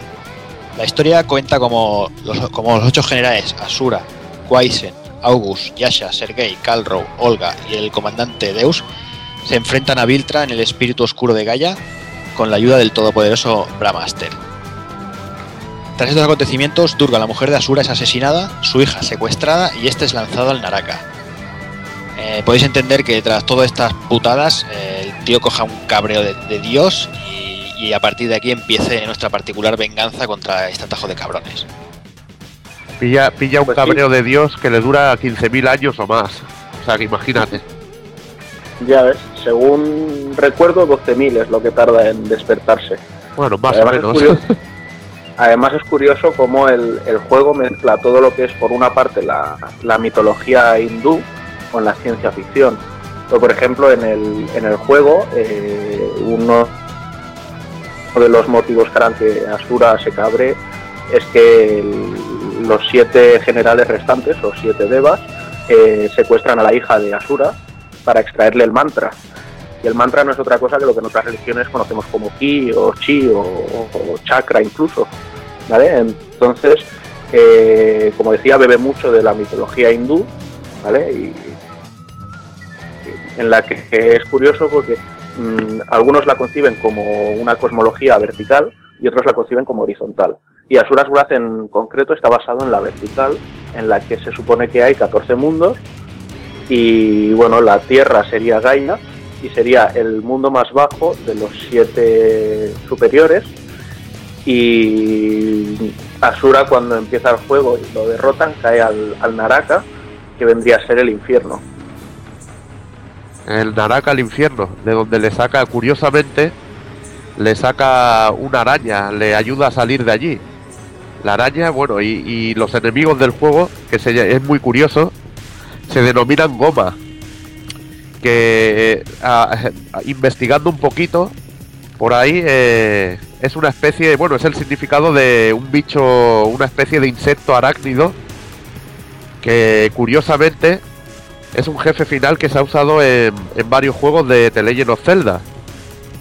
Y que en este caso está, está, sale encarnado en, en la forma de los enemigos, en el nombre de los enemigos, y esta araña misteriosa que yo creo que va a tener mucho que ver en la historia. Sí, además eh, podemos ver el juego que, que se basa en. bebe de mucho shonen de- de toda la historia, ¿no? Tiene muchas similitudes con Naruto, con Hokuto no Ken, con Dragon Ball. Nuestro personaje va evolucionando, cambia a nivel de fuerza. Eh, vamos, eh, bien, bien como, como un total shonen. Eh, Vale, además, es que- todo- cada capítulo está, está basado en, una- en un anime puro y duro. Es que bueno, hay cantidad de referencias. A mí, por ejemplo, me recuerda mucho al puño de la estrella del norte. Cuando lo cogen, lo eh, cuando se ve la traición, están todos los generales ahí, lo lanzan al Naraka. Me recuerda mucho cuando, como cuando a Kenshiro le hacen las siete cicatrices y lo dejan ahí todo tirado. Totalmente. Y el aspecto también así de, de desierto y de mundo hecho polvo también me recuerda a este, a este anime. Luego las similitudes con Naruto te las puede explicar Takokun, son bastante bestias. Eso, Sí, la verdad es que sí. no queremos spoilear, pero la verdad que hay momentos que son más que evidentes para el que haya seguido el anime. Sí, la verdad es que se nota que a, a Matsuyama le gusta mucho Naruto y disfruta trabajando en los juegos de, de la franquicia. Pero además yo quería hacer un apunte que, bueno, como decíais, bebe mucho de los shonen, sí, pero es curioso como normalmente, o sea, en, en Naruto o en Dragon Ball o en cualquier otro, ¿vale? Eh, era, eh, soy fuerte, aparece un enemigo más fuerte, me entreno, supero, mm, sale otro más fuerte, vuelvo a entrenar, y etcétera, etcétera. En Hokuto no Ken no, porque Kenshiro es más chulo que Dios y no le hace falta nada. O sea, simplemente con cambiar la pose de chulo putas, No, ya es que es, que el, de heredero- diferente. oficial del puño de la estrella. Es el heredero Exacto, oficial del ya. Hokuto Fighter, o sea que Em- empieza ya siendo el puto dios. Pero sin embargo, aquí en, en Asuras Wrath eh, es un poco como en One Piece, o sea, no se trata de que aprenda nuevas técnicas ni de que ni de que entrene ni nada, sino que contra más se cabrea, pues más revienta todo. ¿sabes? O sea, y en eso sí que me ha recordado mucho a One Piece, hasta que no hasta que no llega a unas sagas ya más cercanas a- al salto temporal, Luffy siempre es, eh, bueno, yo no hago nada, simplemente me voy cabreando y entonces soy mejor. Y aquí Pero- pasa lo mismo. pero es que pasa es que aquí incluso- llega a, a cotas burra- burrísimas. Es que incluso, bueno, lo que has, lo que has hablado antes del mantra sale en One Piece también. O sea que Mm, eh, lo del de mantra, sí, por ejemplo, y es bastante bueno que eh, yo creo que sigue que sigue perfectamente el manual de un sonem y aun con sus diferencias y sus cosas que lo hacen lo hacen exclusivo. Porque creo Sí, que el, tema, tenemos el tema de la ira yo creo que está curradísimo. Mm. Además, solo tenemos que fijarnos en la estructura de cada capítulo. O sea, empieza el capítulo, a mitad de, de capítulo tenemos el intermedio con las dos ilustraciones típicas, tenemos el, el resto del capítulo y al final tenemos nuestro ending. Incluso con el con el próximamente detrás. El prólogo ahí está. Incluso hay hay también un poco de te cuenta un poco de historia como si hubiera un manga paralelo con ilustraciones te explica un poco de historia paralela a lo que es el el juego en sí y que te aclara más aún el, la historia. De, La verdad de la que- que, por cierto, me, me encanta la música de esas escenas intermedias. Sí. Pero bueno, vamos, vamos al grueso, vamos a, la parte donde, donde se le han llovido las hostias, que es en el tema de la jugabilidad. Eh, el juego está dividido en tres, en tres, tres claras secciones. Están los capítulos, introducciones con sus Quick Time Events, lo típico esto de aprieta la ahora, pulsa el gatillo ahora, gira el mando. Después tenemos eh, las escenas, eh, podríamos llamarlas propias de Beaten Up, que hostias, eh, botón de puño, botón de puño fuerte, el de los rayos, el del salto, y después tenemos el de para cubrirnos y para rodar. Y tenemos que en esas escenas tenemos que ir atacando, haciendo combos y llenar la barra de rabia. Y cuando tenemos la, barra de rabia, bueno, pues tenemos una otra escena nueva y, y vamos saltando de a, a lo largo del capítulo. Y después tenemos las que se han llamado tipo Panzer Dragon, quizás, que bueno, que son escenamente o corriendo volando y vamos apuntando, disparando y cargando enemigos. Y más o menos en la misma de esta tenemos que ir llenando, llenando barra hasta que, que cargamos la rabia a tope. Sí, la verdad que el juego, bueno, eh, llega un momento que quizá no te gustaría que fuera más variado y tal. Pero yo creo que hay bastantes de estas secciones que están muy bien hechas. La de los Quick Times, yo no recuerdo un juego que tenga unos Quick Time tan bestias como, como Asura Kurat. Sí, es que son todos espectaculares. acojonantes. Y Ya, ya no solo Quick Time, sino escenas en sí, o sea, la acción que tiene, yo no, no recuerdo haberla visto en ningún otro juego. Ahí está. Y bueno, las escenas tipo Panzer Dragon yo creo que son bastante competentes. A ver, tampoco son impresionantes, pero yo creo que cumplen. Y bueno, eh, estamos hablando también de un juego que es un tanto especial. Que es, un, es lo que, bueno, lo que todo el mundo lo ha denominado como un, como un anime interactivo. Y yo creo que, que, que como juego cumple y que llega a haber momentos, luchas sobre todo con jefes que son, la verdad, a mí me parecen muy, muy geniales. Hay algunos jefes que a mí me ha divertido como juego, pero mucho. Y quizá, bueno, Sí, luego ya comentaremos al final las conclusiones, que quizá es lo que le haya fastidiado a mucha gente, que hubiera preferido más parte de juego o más completa, pero para mí cumple con la expectativa de sobra. He jugado a cosas muchísimo peores.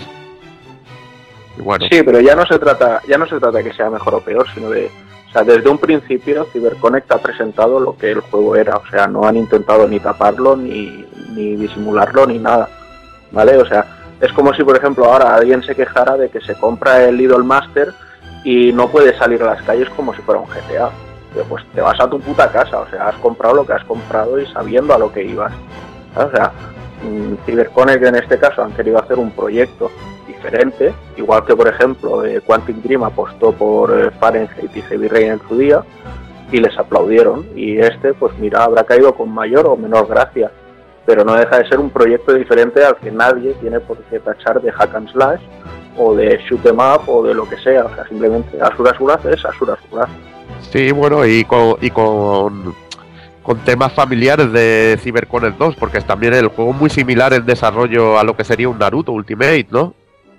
Sí, de hecho el, el- lo que es la base en sí de la jugabilidad es la misma que cuando coges un, un Naruto Ultimate Storm, con el cuadrado disparas, bueno yo te cuento los controles en play, cuadrado disparas, con X saltas, con redonda pegas y con triángulo haces los ataques fuertes. O sea, no, no tiene mayor misterio que, que esto.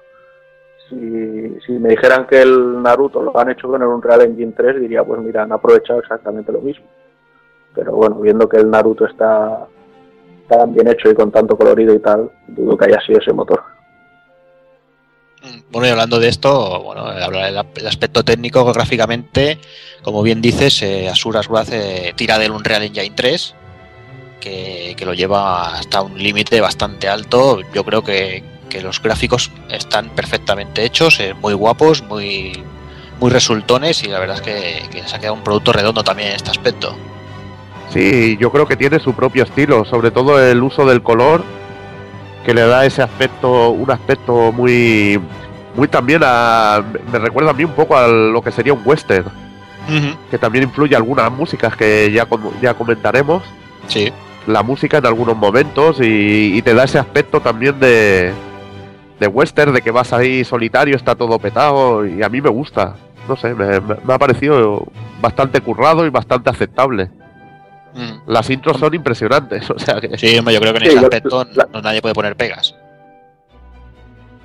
No, yo la verdad es que a mí me, me ha encantado y me ha enamorado tanto artística como, como estéticamente, pero sí que le tengo que reconocer que bueno que el mismo uso que hacen del Unreal Engine 3, yo en, en las escenas de mucho movimiento y tal, más en vídeos que en juego, he notado un poco de, de screen tearing.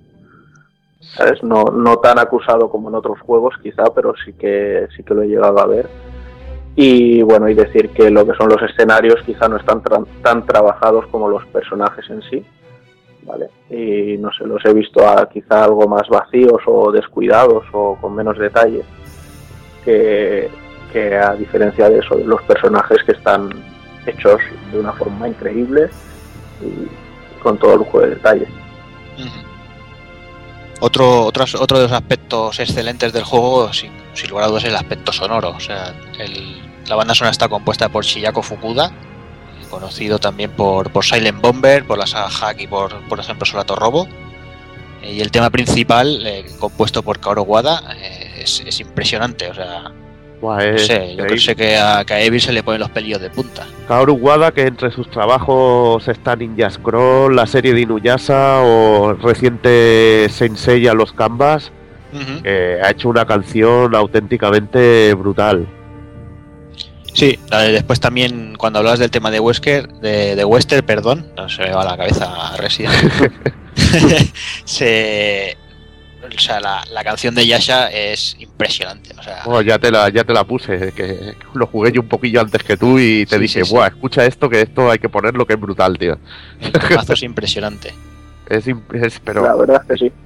increíble. Pero yo de bueno. todas maneras, si, os- si tengo que elegir un, un momento musical del juego, por mucho que me guste el tema de Yasha y por mucho que me haya gustado que utilicen la novela sinfonía de Dvorak en, en el capítulo 11, para mí el mejor momento de combinación imagen, juego y sonido es el primer capítulo, cuando vas volando por el espacio, ahí cargándote goma diestro y siniestro.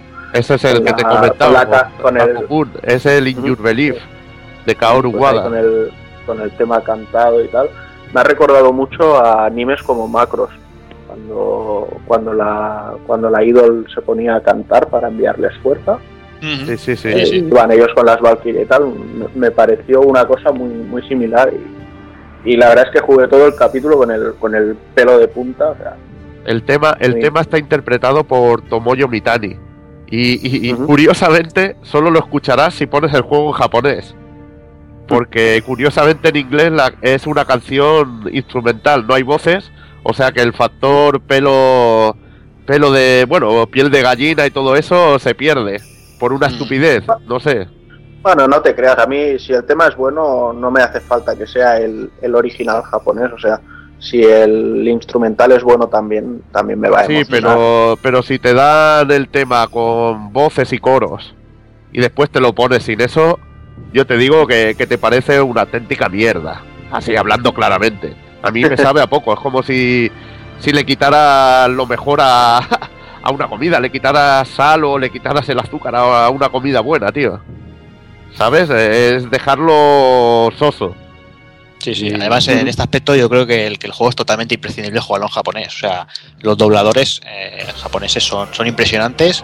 Eh, la voz de, de Asura, que es el doblador que hace de chat de, de- de Bleach, es impresionante. Los gritos son brutales. Eh, la única parte mala, la sincronización de, de las voces, que raramente está. la- los gráficos están sincronizados con el, mo- el movimiento de la boca con el, con el doblaje inglés. Sí, el doblaje inglés en que la, Liam O'Brien, voz de Gara en Naruto versión americana, y, y- y curiosamente también para el cachondeo de, de Warren Darksiders, de guerra, se encarga de la voz de Asura. Y bueno, eh, a mí no me parece tan increíble como el japonés. La voz de Hiroki Yasumoto, de Chaz, es muy profunda, los gritos son más con más sentimiento y me parece mucho más alucinante. Yo es según los días. Hay días que me gusta jugarlo con el doblaje japonés y ver cómo lo viven más. Sí, hay días que me gusta poner el doblaje americano para entender lo que me están diciendo, no solo tener que leerlo. Y la verdad es que, bueno, es lo que decimos, que por mucho que el japonés sea mucho más eh, enfático en, en todo, el americano me ha parecido muy correcto y muy no, no, me he llevado la mano a la cabeza en ningún momento diciendo qué qué han hecho con esta voz o con esta pronunciación. Y bueno, ahora voy a hacer un poco el fucker. Ahí, Me ahí. tiro un poco ahí a la piscina. Y voy a decir algo que, que antes de, de Asura's Wrath ya había habido algunos juegos con la temática temática hinduista y una temática pa- parecida. Y bueno, eh, eh, comentar que había un juego de PC 88 que se llamaba Daiva Story Flames of Blitra, publicado por Soft en 1987 y que luego aparecieron diversas partes en MSX, en Nintendo y, y varios ordenadores japoneses. Y tiene varios capítulos. El 4, por ejemplo, salió en MSX y se, llama, y se llamaba traducido a Asuras Blue Few. Y son juegos que mezclan estrategia y acción. Y me parece bastante curioso y conociendo a los capos, seguro que algo de inspiración les ha venido allí, sobre todo por el modo estrategia, que salían naves, naves así espaciales. Y creo que cosillas así las pueden haber cogido y haberlas metido en Asura Wrath como una especie de inspiración así que tienen ellos. Pero bueno, yo lo que digo, me tiro a la piscina. Mm. Pero bueno, yo creo que más o menos hemos desgranado un poquito el juego. Eh, está claro que, que a los tres nos ha gustado y nos falta la nota negativa de, de toda la gente esa que lo odia. Pero bueno, eh, lo que hay. O sea, estamos los tres, no hay nadie más y en nuestra opinión vamos a dar las, las últimas conclusiones. Empezamos por Taco Kun. Pues yo, bueno, lo que quiero dejar clarísimo es que eh, juego a muchísimos juegos a lo largo del año y bueno, y durante mi vida ya desde el MSX, pues ni te cuento. Y por mucho que se haya tachado a estas horas horas de varias cosas, por mucho que a lo mejor juegas 5 horas y ves 5 más de vídeos, pocos juegos me transmiten tantas sensaciones y hacen que me levante del sofá después de hacer un cuote, ganar al enemigo, llevarme la mano a los cojones y decirle chúpate esa hijo de puta. ¿Vale? O sea, y, y un juego que consigue hacer eso tiene todo mi dinero. Y les daría el dinero para el 2 si no fuera porque creo que no lo sacarán. ¿Vale? Y perdona que te lo meta aquí en las conclusiones, pero de hecho ya No, bueno, a ver. como sabréis, como sabréis, ya hay anunciados varios DLCs, ¿vale? Y parece que como todo buen anime que se precie, eh, acabará en 26 capítulos. Porque tenemos, tenemos los dos primeros DLCs que son de 200 yen cada uno, o sea, tirados prácticamente, que cambian la estética completamente y tiran a un tono anime en el juego y girarán en torno a, bueno, el- bueno, es que si lo digo os spoileo y paso Sí, de un mejor, mejor no lo digas. ¿Vale? Y luego eh, hay otro DLC ya anunciado, el tercero, que es un poco más gordo, y son 700 yens, pero lleva cuatro capítulos, va desde el 19 hasta el 22.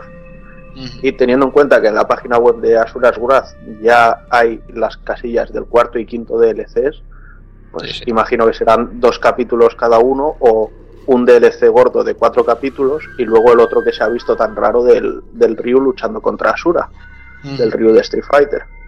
Sí, que se rumorea Pero que bueno. también sale Chun-Li y, y Gouki, ¿no? No sé. Sí, di- No lo dice, eh, bueno, según la definición que dio Capcom es los mejores luchadores retan a Asura. Ajá. Entonces veremos a ver qué puede salir ahí. En fin. Pero Eh, bueno, eh, que me he putos enrollado DLCs. con una persiana, que, que para mí el juego es, pues eso, una experiencia diferente y de la que estoy muy contento de haber disfrutado. Mm, Pues nada, eh, queda claro. Eh, está claro que, que con los DLCs nos están puteando vivos, pero bueno. Eh, Evil, ¿tú qué, ¿tú qué dices? Como resumen. A ver, eh, me ha parecido un juego diferente. A mí me encantan los juegos que son diferentes. Y, y en este caso me ha vuelto loco, sobre todo a nivel de historia, porque me gusta la, una historia sencilla y bien contada. La verdad que a mí me, me encanta. Y Asura eh, tiene la historia sencilla, vas directo por faena, tiene momentos de testosterona pura, de esos que, que molan. En momentos luego cantidad de cantidad de mensajes. A mí me, me encanta sobre todo lo de la máscara de Yasa. Que, que verás que hay un momento que se la pone y se la quita también en otro momento. Y para mí tiene cantidad de significado eso. Y momentitos y detallitos así que le, va, que le vas encontrando y ves el mimo con el que han cuidado la historia y el juego. Que eh, eh, yo, por ejemplo, soy una persona que estoy harto de ver animes y me ha parecido un, anime de aquellos buenos que te lo pasa que te lo pasas bien Y bueno, que podríamos pedirle más que fuera que tuviera más momentos jugables. Pues sí, pero la verdad, a mí me cumple ese pico a matar y me lo he pasado de puta madre. Y espero eh, si no sale una segunda parte y me sacan estos DLCs, pues seguro que caeremos en la tentación porque me he quedado con ganas ganas de más y de ver cómo acaba cómo acaba todo el rollo. Porque la verdad que, parece la más de interesante. Y bueno, yo por mi parte ya me queda poquito más que añadir. Yo lo de los DLCs de pillarlos no los tengo tan claro, más por, por un tema de principios que por, que por el propio juego. Eh, el juego como tal, eh, a mí me ha parecido la, puta hostia, hablando claro y me parece una auténtica pasada de juego, una, una totalmente inmersión en la historia, que podrá ser más complicada o más simple de, de lo que pueda ser. Pero el juego, ya os digo, eh, si os gusta el anime, si os gusta el shonen, si os gusta el espectáculo puro y duro, si no os importan los Quick Time Events, Asura Glass el puesto juego. No sé si, si, luchará por los tres puestos del GOTI este año, porque este año se presenta complicado, pero estará muy arriba y estará yo creo en el pensamiento de muchos de nosotros, si no es en, entre los tres primeros, estará muy, muy, muy, muy cerquita. En fin, si podéis probarlo, hacerlo, si podéis alquilarlo, alquilarlo y os lo reventáis en un fin de semana, que no hay ningún problema y que eso, que os vaya bien y que no y que la rabia nos consuma con los DLCs.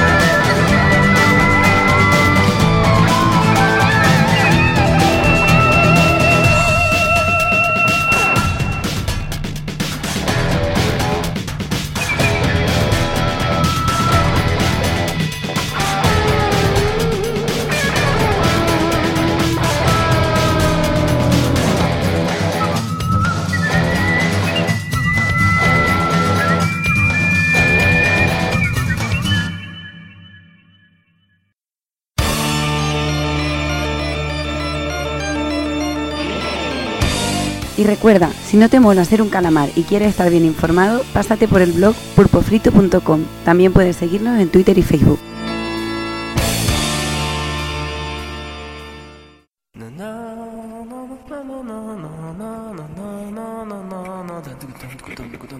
Desvariando. Desvarío. Desvaríos. Desvaríos. Desvaríos. Desvaríos. Desvaríos.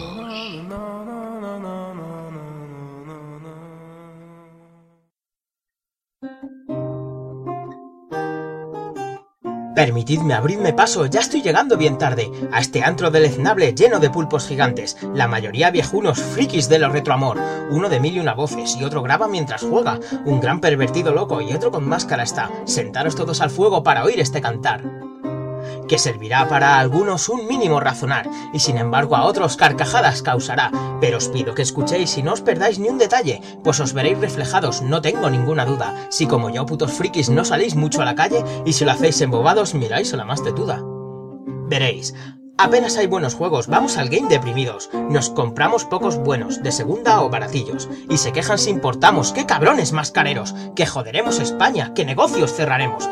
Pues os digo algo sin duda, los juegos están bien caros. Bajad precio y compraremos, de importación pasaremos y mucho más de bajarlos. En fin, ¿por dónde iba? Así, la industria. En lo que va de año ha habido ya más de un gran lanzamiento. Ahí está Asura Binaries, Catherines y otros proyectos, que no triunfarán en ventas por parecer tan abyectos. Los cuatro canins de siempre pasarán de estos juegazos, aunque de sobra sabemos de qué pie coge al asno, o el hijo de puta, según se mire. Y dejadme que os anuncie de este año novedades. Tendremos Silent Hills nuevos, nuevo Resident y a Raiden. Y si me piden un goti yo no sabría decirles, pues planteaba a la Asura antes de ver que era cine. Una peli cojonuda, fans del anime, ¡correros! Es Gatsu de pelo albino despedazando enemigos de tamaños colosales y velocidad al grito. Lástima tal encriptado, se me parte el corazón. Jugaremos tres horitas y otras siete intros veremos. Gritaréis, ¡qué cojonudo! ¡Vaya pedazo de juego! Y yo desde aquí ya os digo que también me correré, viendo fliparse a la Sura luchando irá poco a poco contra dioses, diosas, budas en combates a lo loco. Mientras vosotros corréis a compraros vuestros FIFAs, Call of Duties, yo que sé, van a una entrega por año y vosotros los pilláis. Putas entregas de casual, vaya puto asco me dais. Y de regalo un consejo para estos tiempos de crisis. Podréis ahorraros dinero si mis consejos seguís. Ahorro de un 100%, construiros la PS Vita. Pillad una PSP, un iPhone, cinta adhesiva. Fliparos con lo jugable, con ese segundo stick. Más potencia, más catálogo, mirad qué risa me da. Aunque probado el Uncharted debe de decir no está mal. O hacedlo como en Nintendo con el Stick Pro de turno, acoplado en una Game pesará un kilo en conjunto. Y ahora ya sí que termino y aviso de corazón que he despotricado mucho, lejos de toda intención de tocaros los cojones con esta cutre canción. Más bien he de advertiros tras dar paso a otra sección que aquí casi todo es coña, y aquí un troll con un laúd. ¡Hijos de la gran puta!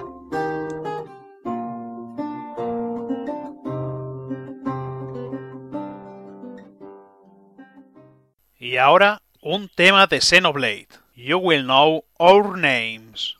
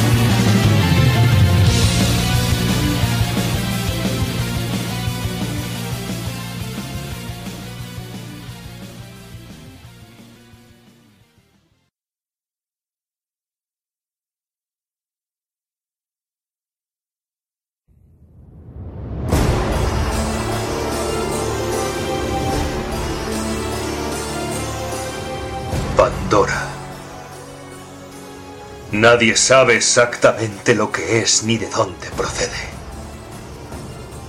Pero todo el mundo es consciente de que existe. Desde que se avistó su llegada a la Antártida en una lluvia de meteoritos. Se rumorea que puede ser una fuente alienígena de poder ilimitado. Así que un gran número de aventureros, valientes, curiosos y codiciosos se dispone a hacer un viaje a la Antártida para descubrir qué puede ser el extraño artefacto. Lo que ninguno de ellos imagina es que dos grandes corporaciones ya van detrás de Pandora. Shadaloo y Mishima Corp. Más allá del poder que pueda atesorar el artefacto, consigue algo que jamás habríamos imaginado. Unir a los dos grandes titanes de los juegos de lucha. Street Fighter y Tekken.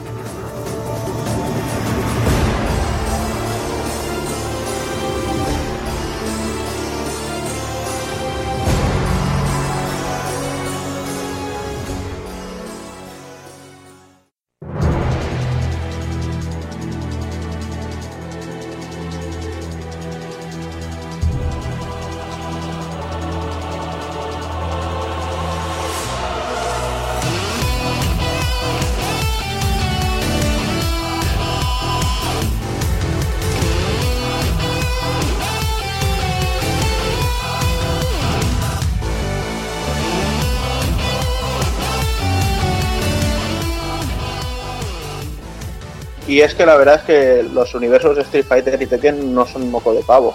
Eh, como decíamos antes, es una auténtica lucha de titanes.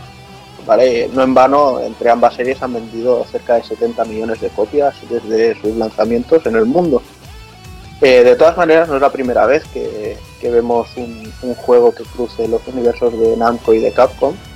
Ya en, en el 2005, eh, Monolith Soft, cuando todavía no lo había adquirido Nintendo, desarrollaron un juego llamado Namco Cross Capcom, que era una especie de estrategia RPG al estilo de Super Robot War, pero con unos combates más enfocados a la acción.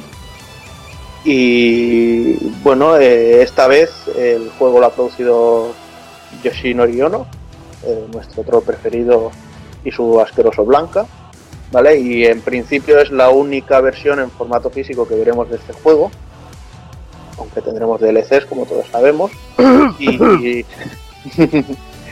Y, luego ya por parte de Namco llegará dentro de un año o dos, eh, según el ritmo que lleve Harada, eh, la versión Tekken del, del juego, porque ya han comentado que llevará entre 6 o 8 botones de acción y que incluso se están planteando en añadirle una barra de especial a los personajes de Street Fighter. La excusa para este juego en concreto ha sido la caja de Pandora esta que llega del espacio y que no se sabe de dónde viene. Y para lo que bueno todos los personajes de ambas compañías tienen algún motivo para que para querer cogerla.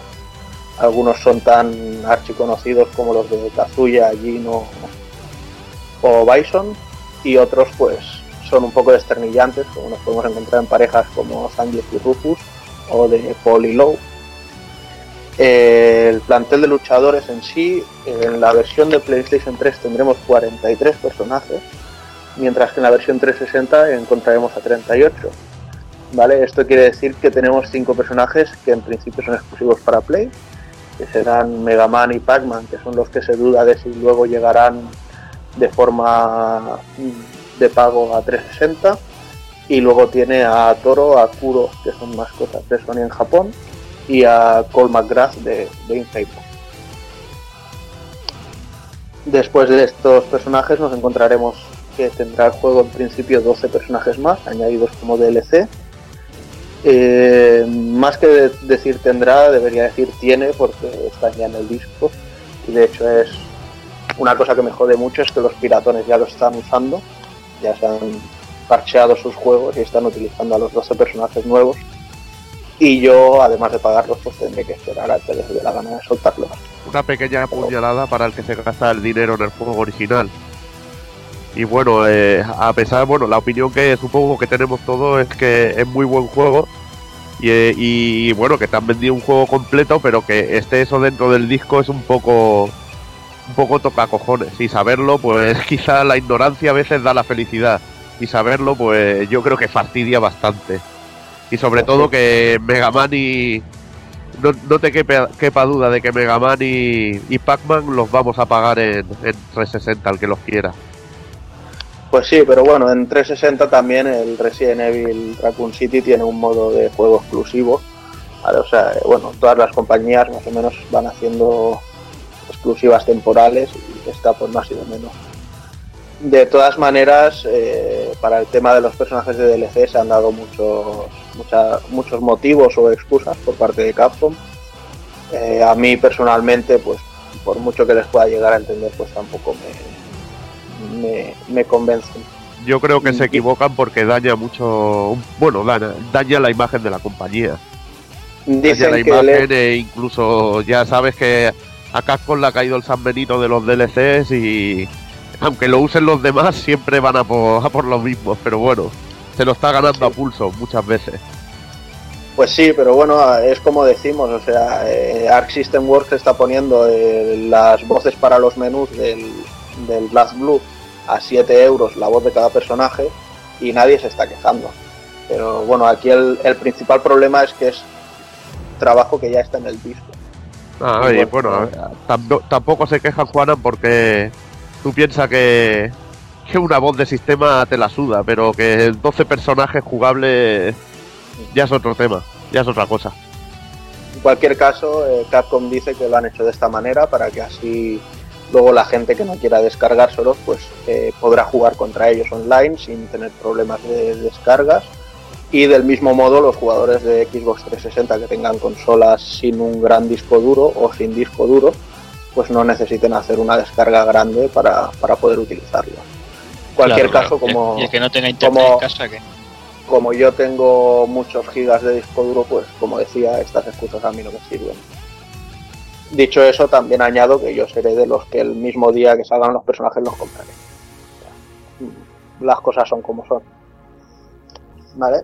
El juego en sí, ya pasando un poco su plantel de personajes, pues tenemos una serie de añadidos o de características que lo diferencian de otros juegos de lucha. Para mí está en un punto intermedio entre Street Fighter 4 y Marvel vs. Capcom. ¿Vale? La principal novedad y motivo del, del motor de lucha está en, en los tags, cambiar de personaje durante la partida, ¿vale? Y en los chain combos.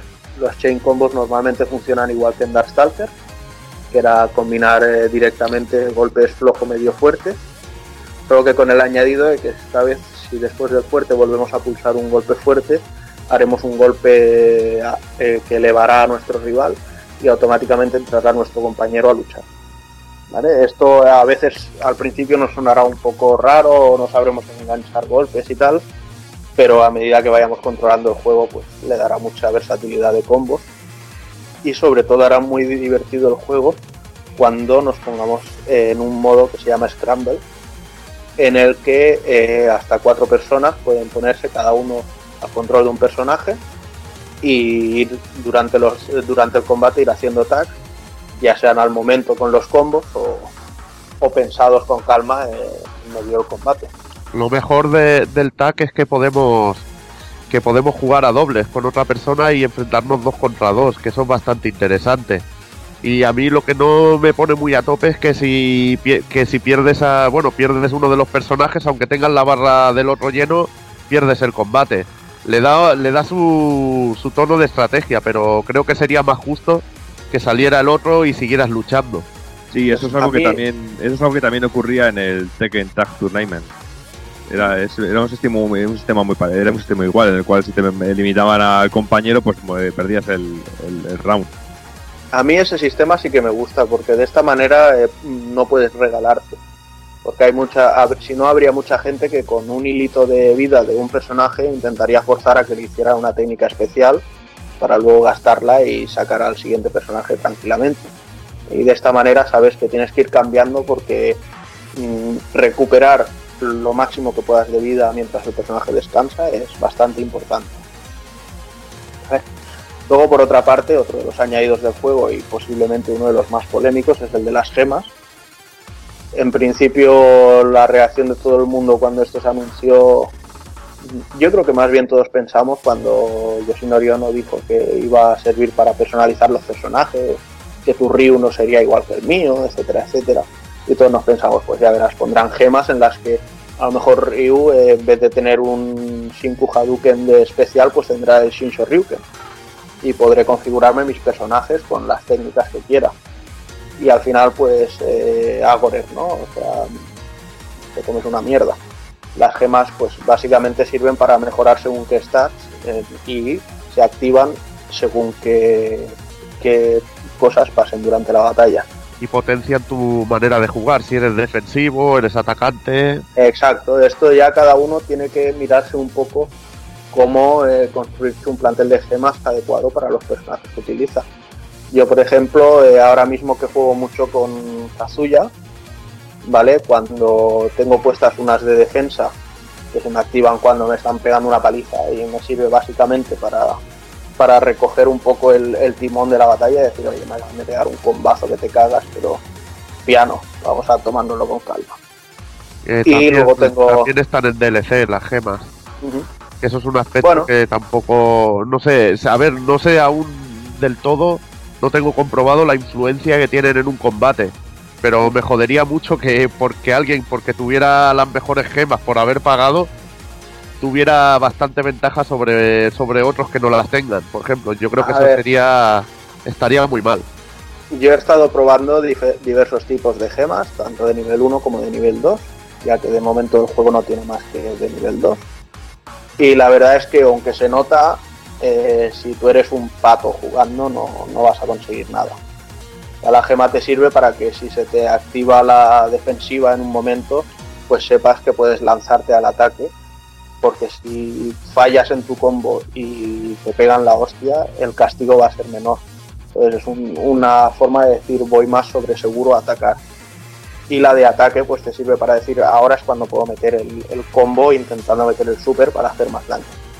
O sea, te sirven para ser táctico, pero normalmente el que sabe jugar va a aprovechar igual unas gemas que otras. Además las de nivel 2 generalmente te mejoran unas cosas, te las mejoran un poco más que las de nivel 1, pero a lo mejor si te mejoran la defensa te bajan la velocidad del personaje entonces lo van compensando. ¿Vale? Yo personalmente sobre las gemas, pues creo que no es un ma- no es un mal añadido, pero tampoco me, me apasiona. O sea, podría jugar perfectamente sin ellas. Las gemas tendrían que haber sido, como tú has dicho, que te proporcionaran alicientes, por ejemplo, te permitieran parring o cosas así. O te cambiaran los ataques de cada personaje y tuvieran más superars o especiales distintos. Sería mucho más curioso y aprovechable. Pues sí. Luego además tenemos otro, otro punto de- del sistema de juego que es bastante curioso, que es el Pandora, ¿vale? Que vendría a ser el, el modo voy a luchar a la desesperada. Pues para activarlo necesitas tener un 25% de la barra de tu vida o menos, ¿vale? Que de hecho cuando estás con la barra parpadeando, si los dos personajes están quietos, de fondo en la música escucharás como el latir de un corazón. ¿sabes? Y esto quiere decir que puedes utilizar tu Pandora, que se activa haciendo abajo abajo y los botones de, de cambio. Entonces, el personaje que tiene poca vida, que es el que tienes actualmente en pantalla, sacrificará lo que le queda y entrará tu siguiente personaje, dopado, Podrá hacer todos los super, todos los ex, todo lo que quiera, durante un tiempo de aproximado de unos 7 segundos. Dicho así, suena muy bestia y muy burro, y a la práctica alguna vez te puede servir para darle la vuelta a la partida, pero como todas las cosas desesperadas, normalmente no funciona. Yo lo he utilizado unas cuantas veces y pocas me ha servido. Normalmente la gente se arrincona o intentan huir de ti para que se te acabe el tiempo, porque una vez que pasan esos 7 segundos pierdes el combate directamente. Y del mismo modo que si se acaba el combate por timeout mientras estás en Pandora, automáticamente pierdes también. Luego, bueno, pues tenemos las cross arts, vendrían a ser los super especiales de los personajes, ¿vale? Eh, que serían. No, miento. Los especiales de los personajes serían los super arts, ¿vale? Y los cross eh, arts serían los que hacemos combinado con otro personaje. Normalmente la animación de inicio del cross art es diferente y la animación de final, o sea, el segundo personaje que entra, lo que haría es su super art normal y corriente. Aquí me, hubiera molado aquí que, que hubieran personalizado las crossart con Sí, algunas sí, parejas eh. y esto hubiera estado muy curioso.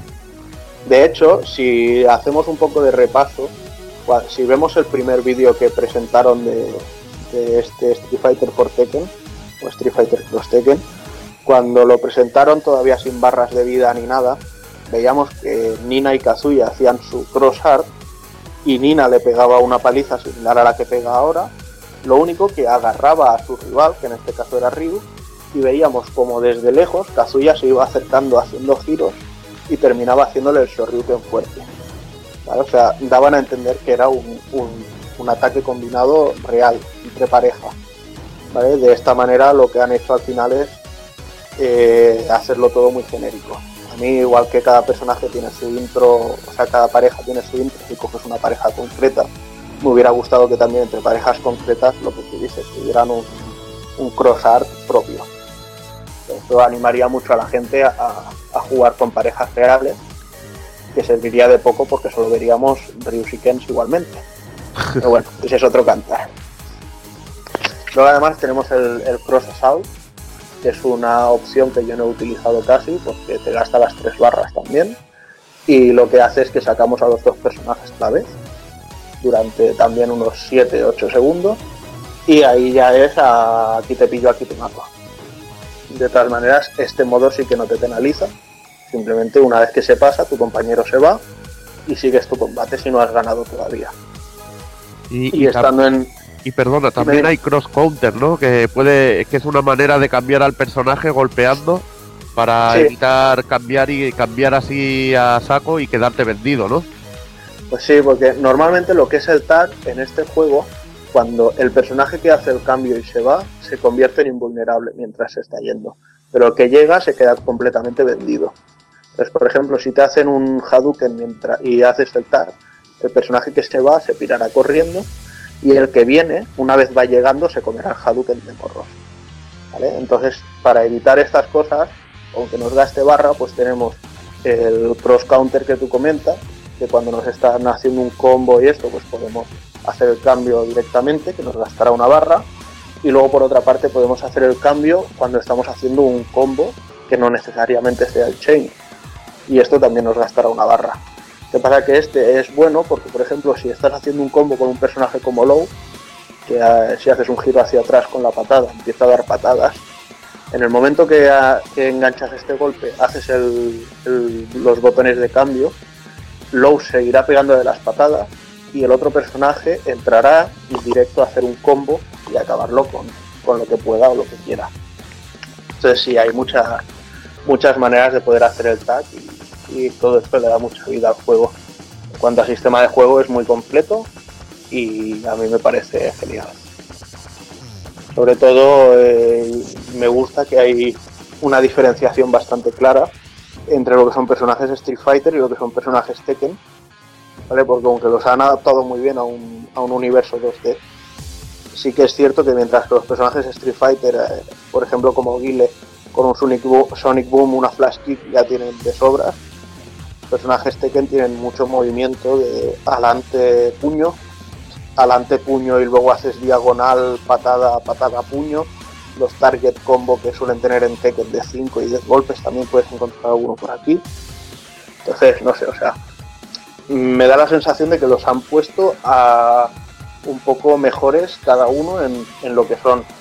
Por ejemplo, un personaje Street Fighter con hacer un salto patada gancho Shoryuken, pues haces un combo que barre y para compensar un poco los personajes de Tekken también hemos visto que tienen muchos movimientos que te pegan un par de golpes arriba y un, par de golpes abajo o que te rompen la guardia y todo esto yo creo que, que le da mucha personalidad a decir juego con este tipo de personajes o juego con este otro tipo.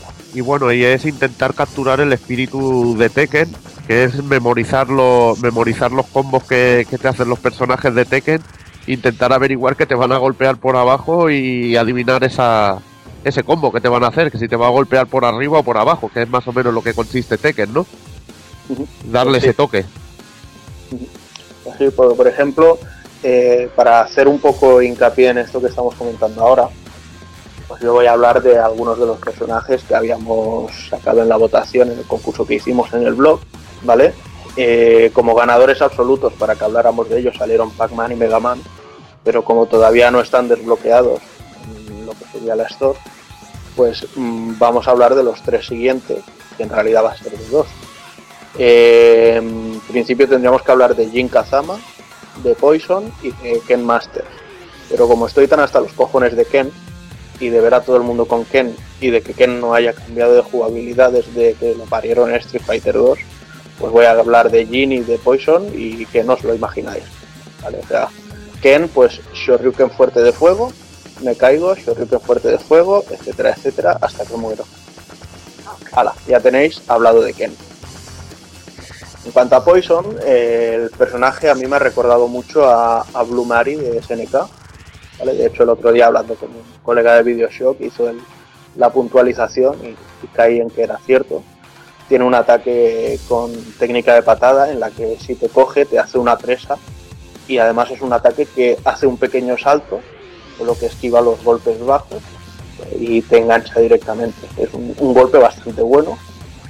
Luego tiene una técnica de Hadouken que sirve bastante como el Sonic Boom de Guile, que lo puedes lanzar y de repente a lanzarte a por del enemigo mientras el Sonic Boom todavía está avanzando.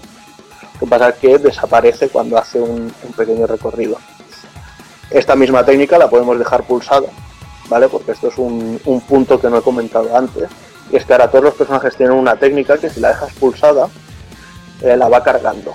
Entonces primero cae como un rayo rojo y si lo sueltas en ese momento, haces la versión X del movimiento sin gastar barra. Pero si lo mantienes hasta el final, ese movimiento lo convierte en el super art de ese personaje, que gracias a la penalización de que has estado como dos segundos cargándolo y sin moverte, pues no te va a gastar barras de especial.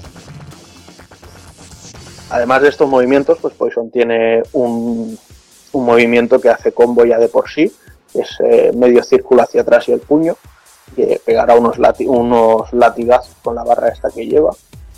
Eh, para los mm, que hayan jugado los juegos de SNK, el movimiento que más se asemeja a esto es el de Yori Yagami, desde el King of Fighters 95, que era hacer los tres giros hacia atrás con el puño. Y luego finalmente tiene un Shoryuken con la patada, que empieza bastante desde abajo, con lo que tiene bastante frame de invulnerabilidad y te da bastantes golpes. Haciendo una versión X, puedes sacar bastante, bastante hit para un combo. Luego ya pues tenemos a, a Jin Kazama. ¿vale? Tiene, lo primero que quiero destacar de Jin es que tiene, aparte de su jugabilidad, como muchos otros personajes de Tekken, tiene alguna estancia. Y en concreto Jin tiene una con las tres patadas. Con lo que una vez pulsamos el botón de tres patadas, después los movimientos que hagamos serán diferentes a los que hacemos normalmente. ¿vale? Luego tiene otro movimiento que hace, se hace un giro hacia atrás y el puño, que le sirve, hace un- una pequeña carga. Entonces los siguientes golpes que hagamos harán algo más de daño. No es un daño demasiado bestia, pero eh, va bien para rascar algo de, daño en el combate. Porque, por ejemplo, eh, tú estás haciendo un combo, lanzas al enemigo al suelo y mientras se levanta, que está sin hacer nada, pues haces el giro hacia atrás y el puño y hace esta carga, porque realmente no tarda nada en hacerla.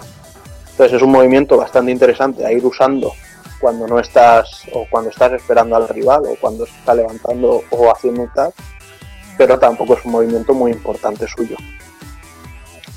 Uno de los más importantes que tiene es eh, una especie de kata que hace de varios puñetazos, adelante, atrás, adelante y el puño, que tiene una versión X que también te hace rebotar en la pared, y luego tiene una técnica que me parece un poco metida con calzador, que hace una bola de energía que se queda por ahí, y que la versión X pues hace dos. y este mismo pues eso te convierte en ultra. Y bueno, ya pasando un poco de hablar de, los personajes en concreto, pues quizá lo, lo mejor es que pasemos a hablar de los escenarios. ¿Vale? Que eh, de los escenarios, pues la verdad es que lo que más se dice es que son pocos, pero yo ciertamente estoy muy contento con el número de escenarios que hay, porque tiene, todos tienen muchas fases, muchas versiones, en cada round cambian, algunos más que otros, incluso en algunos cambiaremos de plano al luchar, y eh, bueno, eh, sobre todo hay escenarios que tienen mucho mimo, como por ejemplo el del cuartel general de Gear, de Final Fight, que está lleno de guiños. ¿vale? Yo no sé qué os parecerá a vosotros eh, todo lo que habéis llegado a ver. A mí brutales. Están muy bien. Me gustaría alguno más. Me gustaría alguno más, pero la verdad es que están muy trabajados, tienen cantidad de animaciones y detalles. Y, y muy bien. Muy bien, la verdad que en ese aspecto lo único que me quejo es que me gustaría más cantidad. Y eso sí, lo que tú dices, que tienen cantidad de detalles y que van cambiando en cada round y, y lo hace, lo- le da un poco de, de diversidad al escenario, pero alguno más, unos tres o cuatro escenarios no hubieran estado nada mal, tres o cuatro más. Sí, a mí me pasa, a mí me pasa igual que a Evi. Me han encantado los escenarios, me han parecido bárbaros, me falta alguno, pero quizá también por esa misma razón de que han parecido fantásticos todos y cada uno. Es que no hay ni uno que tenga que tenga desperdicio. Es que incluso que yo estaba jugándolo y los combates me distraía porque por toda la vida que estaba ocurriendo en el fondo. Y sobre todo un montón de guiños para jugadores como lo de Mad Gear, este tipo de cositas, pues que para los que llevamos jugando y dedicándonos a esto mucho tiempo, pues siempre hay un guiño ahí que nos, nos hace mucha gracia y tiene un, de- un nivel de detalle impresionante. Con un, con un super colorido, super vivos. Ves a Hagar por ahí corriendo detrás de, de la gente. Es una, es una auténtica pasada. El color es extraordinario, en eso, en Sí, eso sí, te sí. doy... Y todos los escenarios tienen muchísima vida. Y además es, es eso, o sea, son puros niños, o sea, el- lo que más destaca, por así decirlo, quizá en el escenario del Half-Pipe es un, un cartel en el que vemos a, a Yoshinori Ono y a, y a Harada caracterizados como personajes del juego. Y hay otro escenario que es bastante curioso porque tiene una música muy machacona y que además se acelera un montón en el segundo round, que es un escenario en el que vemos unos camiones y bueno, yo no conocía el término y el otro día me lo explicó Evil, que es el decotora y bueno, me gustaría que los comentara lo que, lo que es el decotora en sí. Bueno, el de Cotora es- sería como el tuning de, de coches, pero de camiones y a lo bacala, con miles de luces y neones y dibujos llamativos. Y podemos ver un escenario similar en el Street Fighter 02, escenario de Sodom, que tiene también el, el camión un poco decorado a, a lo de Kotora. Y bueno, es, es bastante famosillo en Japón esto. Y se gastan millones de yens en, en arreglarse camiones y hacerlo, convertirlos en una auténtica bacalada. Mm, Pues sí, porque además este escenario mola porque empieza de día y se ve cómo van llegando los camiones con las luces apagadas y todo esto, y se van bajando los conductores y van mirando lo que pasa. Y luego conforme avanzan los rounds se va haciendo de noche y una vez que ya es de noche del todo, pues se ven todos los neones y LEDs que llevan los camiones. Es una cantidad de destellos que hay impresionante. Que tienen, deben, tener una batería con una pila nuclear o algo así, porque Ya ves. A mí, no sé, es un escenario que me ha hecho mucha gracia. Luego, otra cosa que resalta sobre los escenarios es que llega un momento en que, los, que se ponen, digamos, como si fuera de la historia del juego. Es que cuando jugamos el modo arcade, tenemos una serie de 5 o 6 combates, ¿vale? Aleatorios contra equipos. Eso sí, en cada combate nuestra pareja tendrá unas frases eh, específicas y especiales para hacer contra la otra. ¿Vale? Y una vez que acabemos estas rondas, nos saldrá el, el famoso rival que ya pusieron de moda con Street Fighter 4. Veremos una animación bastante eh, bien hecha con el motor del juego y tal. Y después de, luchar contra, contra nuestros rivales, digamos que lucharíamos contra la pareja jefe, que serían eh, o Bison y Yuri en el lado de Capcom, o Jin y Xiaoyu en el lado de, de Namco. También podemos decir que, bueno, que quizá como jefes no sirvan, vale, pues están en modo Pandora durante todo el combate. Igual eso sí que sirve. De todas maneras, también debo decir que la dificultad es, es bastante paseo. Eh, sobre todo a nivel normal es un poco ridícula. Lo que, bueno, luego una vez ya lo subes a, a dificilísimo, que es el nivel tope, la cosa sí que es complicado. y Bueno. bueno, des- después de Eh, esta pareja... tamp- Tampoco lo has comentado, pero las entradas de personaje, no sé si lo has dicho. Eh, No, bueno, cada pareja tiene su, su entradilla. que es bastante curioso y, y, bueno, a mí me, me ha encantado y también las frases que típicas con los rivales, que está muy currado, la verdad, ese aspecto. Pero Sí, la- todo las entradas de pareja, la verdad que hay algunas que son realmente geniales. Sí, a mí, a mí, por ejemplo, en en ese sentido me ha gustado mucho de que se puede elegir en el menú de opciones que puedes elegir el idioma de cada uno de los de los personajes, que puedes elegir que unos hablen en japo, otros que hablen en inglés y que cambiarles el idioma. Y no, no que todos hablen en japonés o todos en inglés. Eso me ha parecido muy guapo, sobre todo las entradillas, que son muy cachondas, sobre todo la de, la- de la de algunos equipos. Sí, la verdad es que sí. Y bueno, como decía, después de esta pareja en, modo Pandora, pues eh, ya lucharemos contra el, el rival solitario de cada compañía, que bueno, ya no es ningún secreto porque están en el plantel inicial, serán Akuma en, en Capcom y Ogre en, en Namco. Después de esto, pues ya veremos una escena final del equipo, si hemos jugado con una pareja de las correctas y lo que me gusta mucho es que las escenas finales están hechas con, el mismo tipo de CG que los vídeos promocionales que tanto nos han gustado durante la promoción del juego. Así que ver los finales en sí para mí es un aliciente. Luego, después de los créditos, ¿vale? El final es conjunto y después de los créditos sale un mensaje de texto diciéndonos qué pasa con ese personaje en concreto. En ese punto sí que a mí me hubiera gustado que hubieran puesto una imagen, ilustración, como por ejemplo vemos en los prólogos, y ya les hubiera quedado bordado. Pero bueno, eh, Bueno, no está mal. está claro que nunca podrán hacer algo perfecto. Aunque para mí se Lo que, lo que no estoy a tope es que no puedas, eh, no tengas un, una especie de, de museo donde desbloquees, por ejemplo, todas estas intros, todos estos finales y los puedas ver. Eso es, una de, una de, la- de los puntos negros así que, que le veo al juego.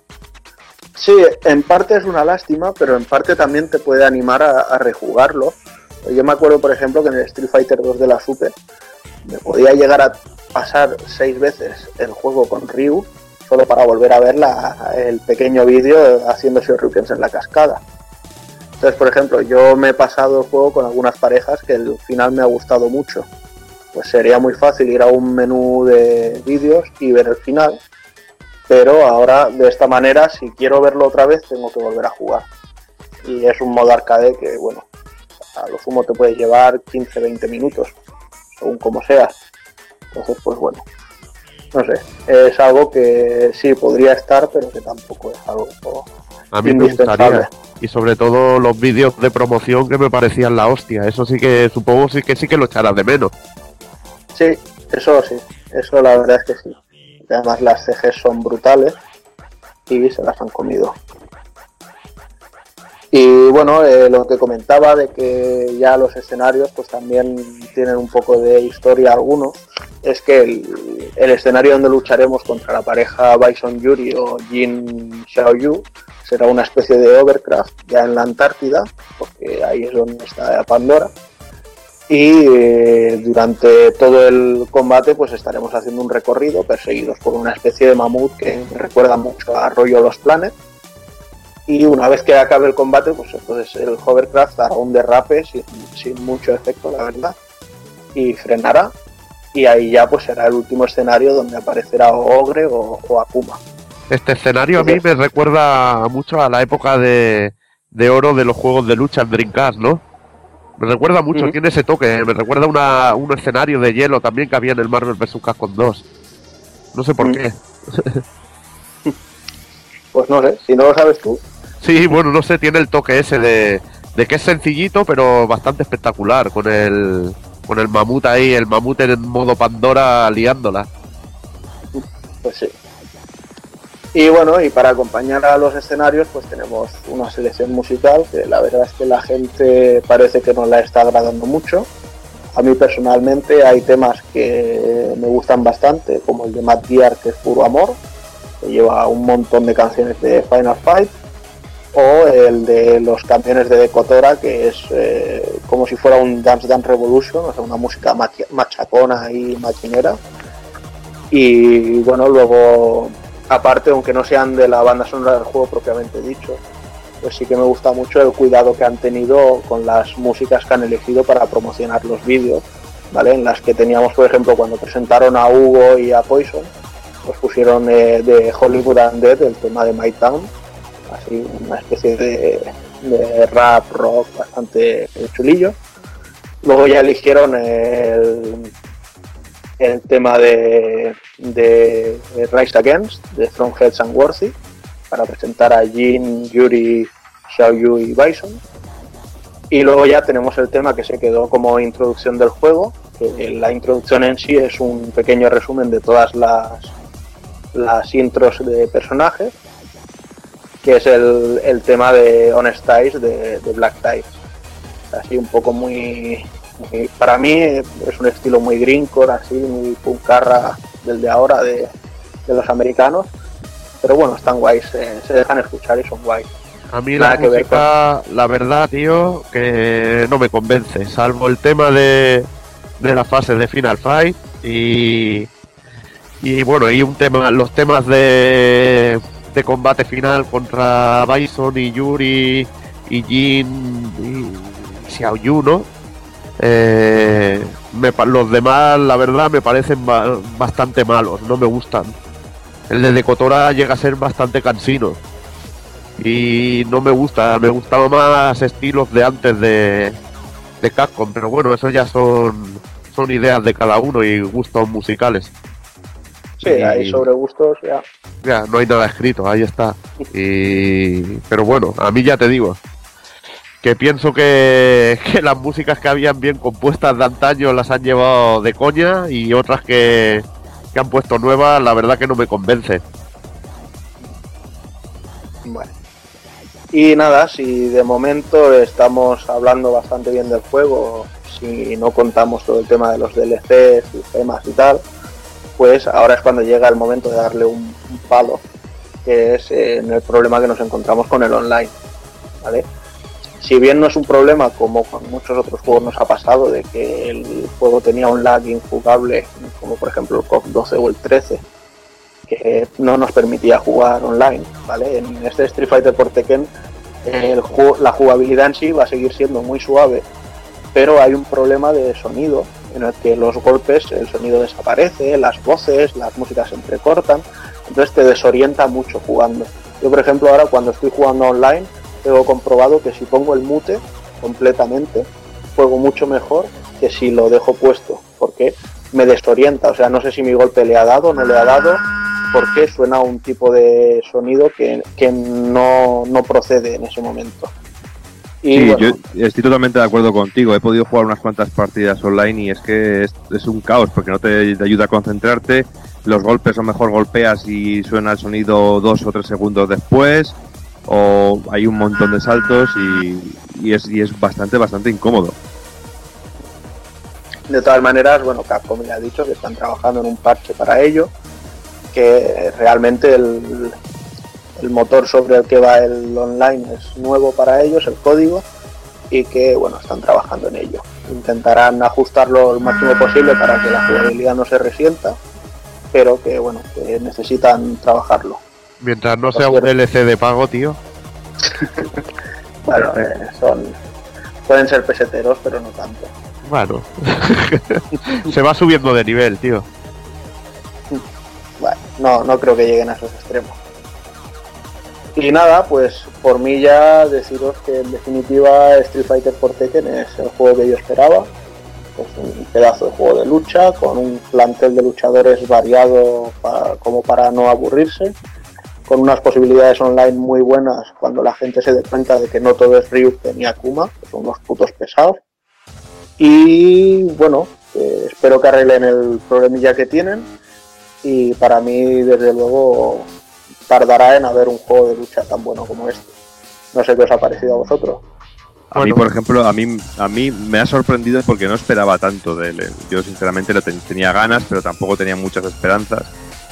Y me ha sorprendido, me ha sorprendido bastante por eso, porque no, no tiene ni la locura que suponía el, el Marvel vs. Capcom 3, en donde cualquiera machacando los botones por todos los lados podía tumbarse a cualquiera en cualquier momento por pura intuición o por pura suerte ni es tan técnico ni defensivo como puede ser en ese, en ese sentido Super Street Fighter, Fighter 4, por ejemplo.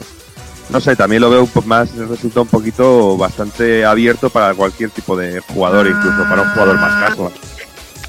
Y, pero a nivel, a mí la música como a ti, eh, Juana, me ha gustado también mucho, me ha parecido muy, muy interesante a, ni- a nivel, a nivel musical y luego el plantel de luchadores también me ha gustado, me ha parecido muy extenso, no, me, no he echado en falta de manera exagerada a nadie, siempre nos podemos poner muy especialitos. Y el tema del DLC claro que es una putada lo de los 12 personajes que ya están ahí, pero tampoco me ha parecido un juego que esté vacío, un juego que no esté terminado, me ha parecido un juego muy completo en ese sentido. O sea que como juego yo creo que, es una auténtica pasada y me está regalando unos momentos brutales. Bueno, eh, en mi caso eh, me ha gustado bastante el juego, me está gustando bastante. También pienso que estoy ahora rascando la superficie. Hay algunas cosas que de momento o no les he pillado el truquillo o las encuentro un poco descafeinadas porque el chain combo que te acabe siempre llevando al cambio de personaje lo veo un poco lioso. Pero bueno, sí, también pero ves, el- eso, eso se puede evitar. Sí, pero bueno, te tienes que concentrar. Siempre vas con la cabeza de hostia, voy a hacerlo. Voy a hacerlo y se te escapa. Y bueno. Y también castiga, si haces el chain combo sin haber golpeado y lo fallas, te castiga porque te quedas vendido. Que también lo veo bien, hay una buena reducción de, de daño al hacer combos largos, para que tampoco sea abusivo. Pero bueno, lo encuentro también el juego un poco limitado a la hora de, de superataques, aunque el Ryu, por ejemplo, tenga el Sorryuken aumentado, sea el Sin Sorryuken y cosas así.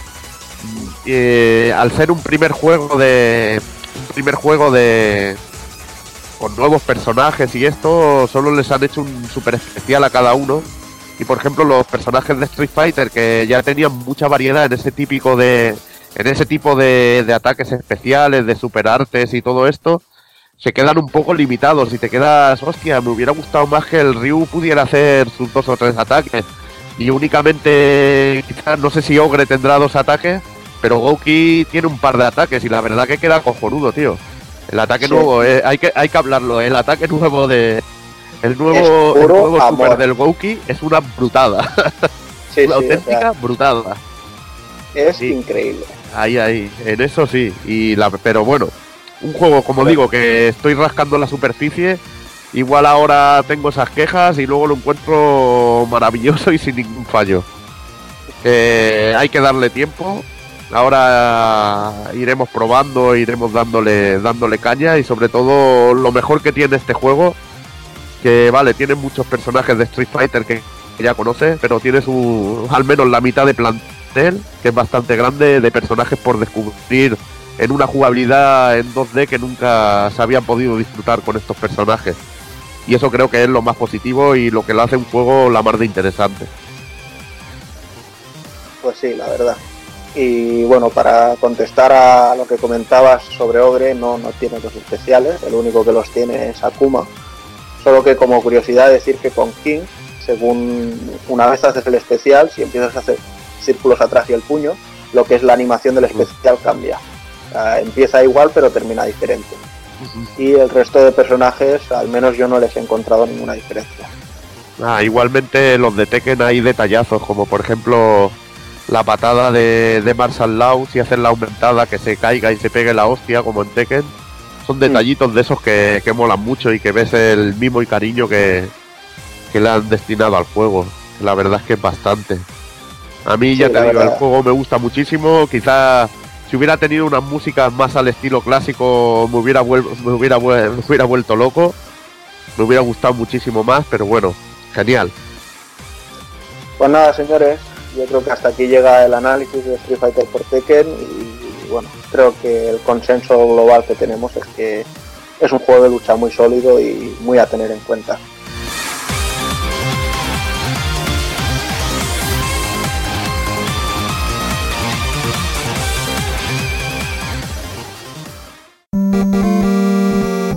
pulpofrito.com Me gusta.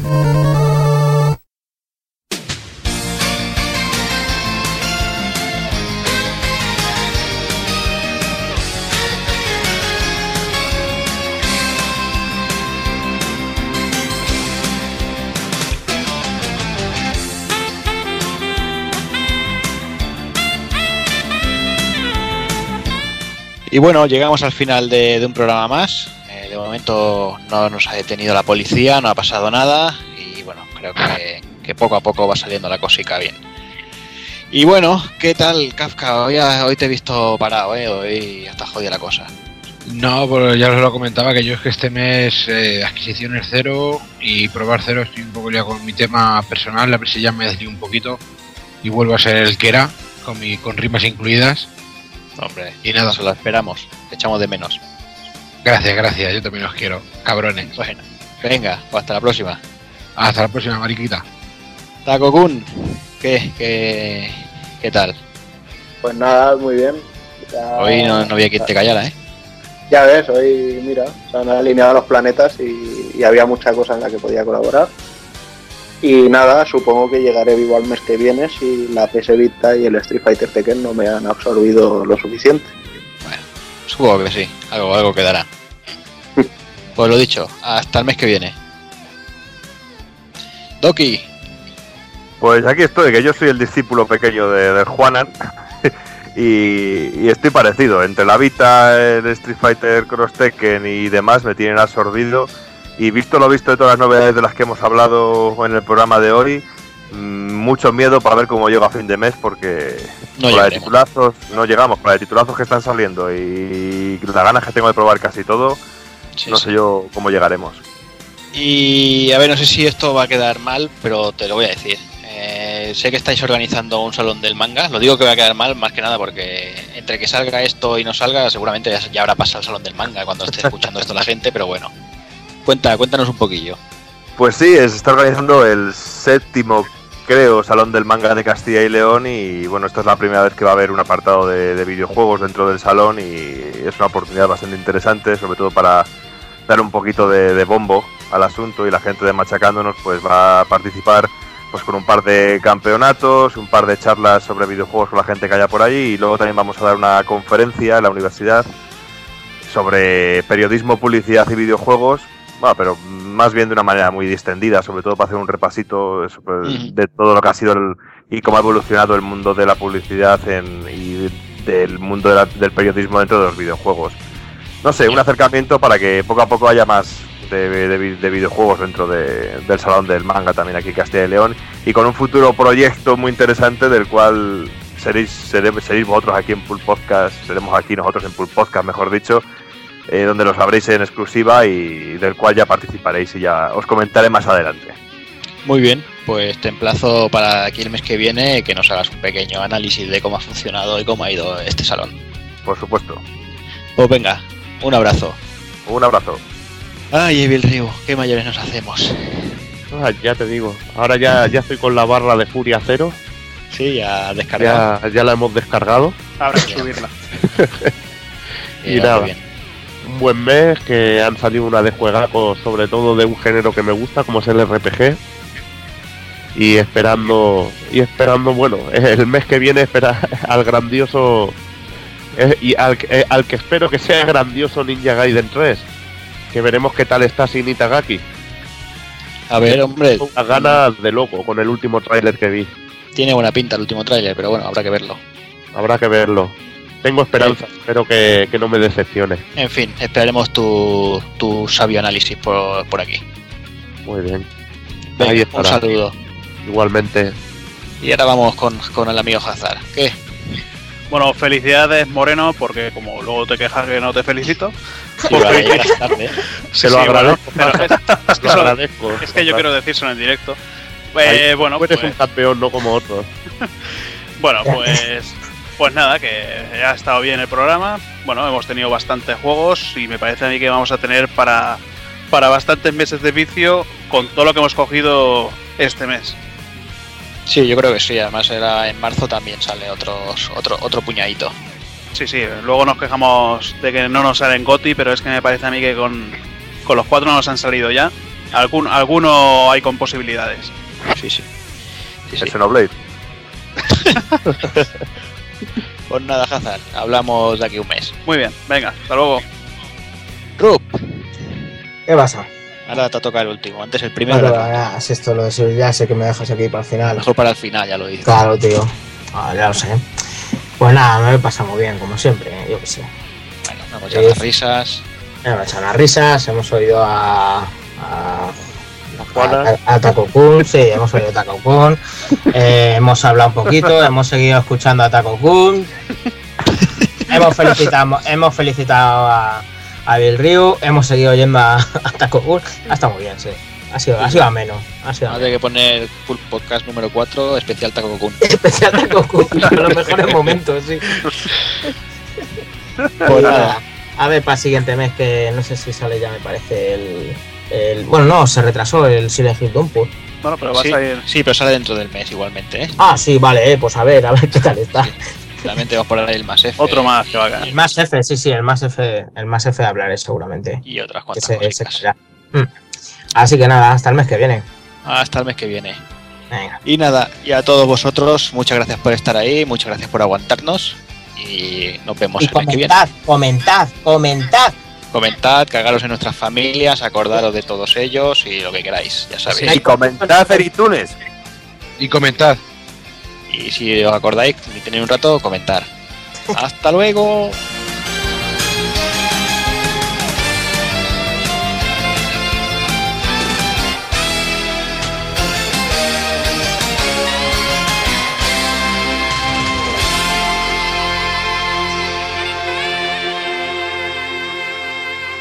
Que comentar.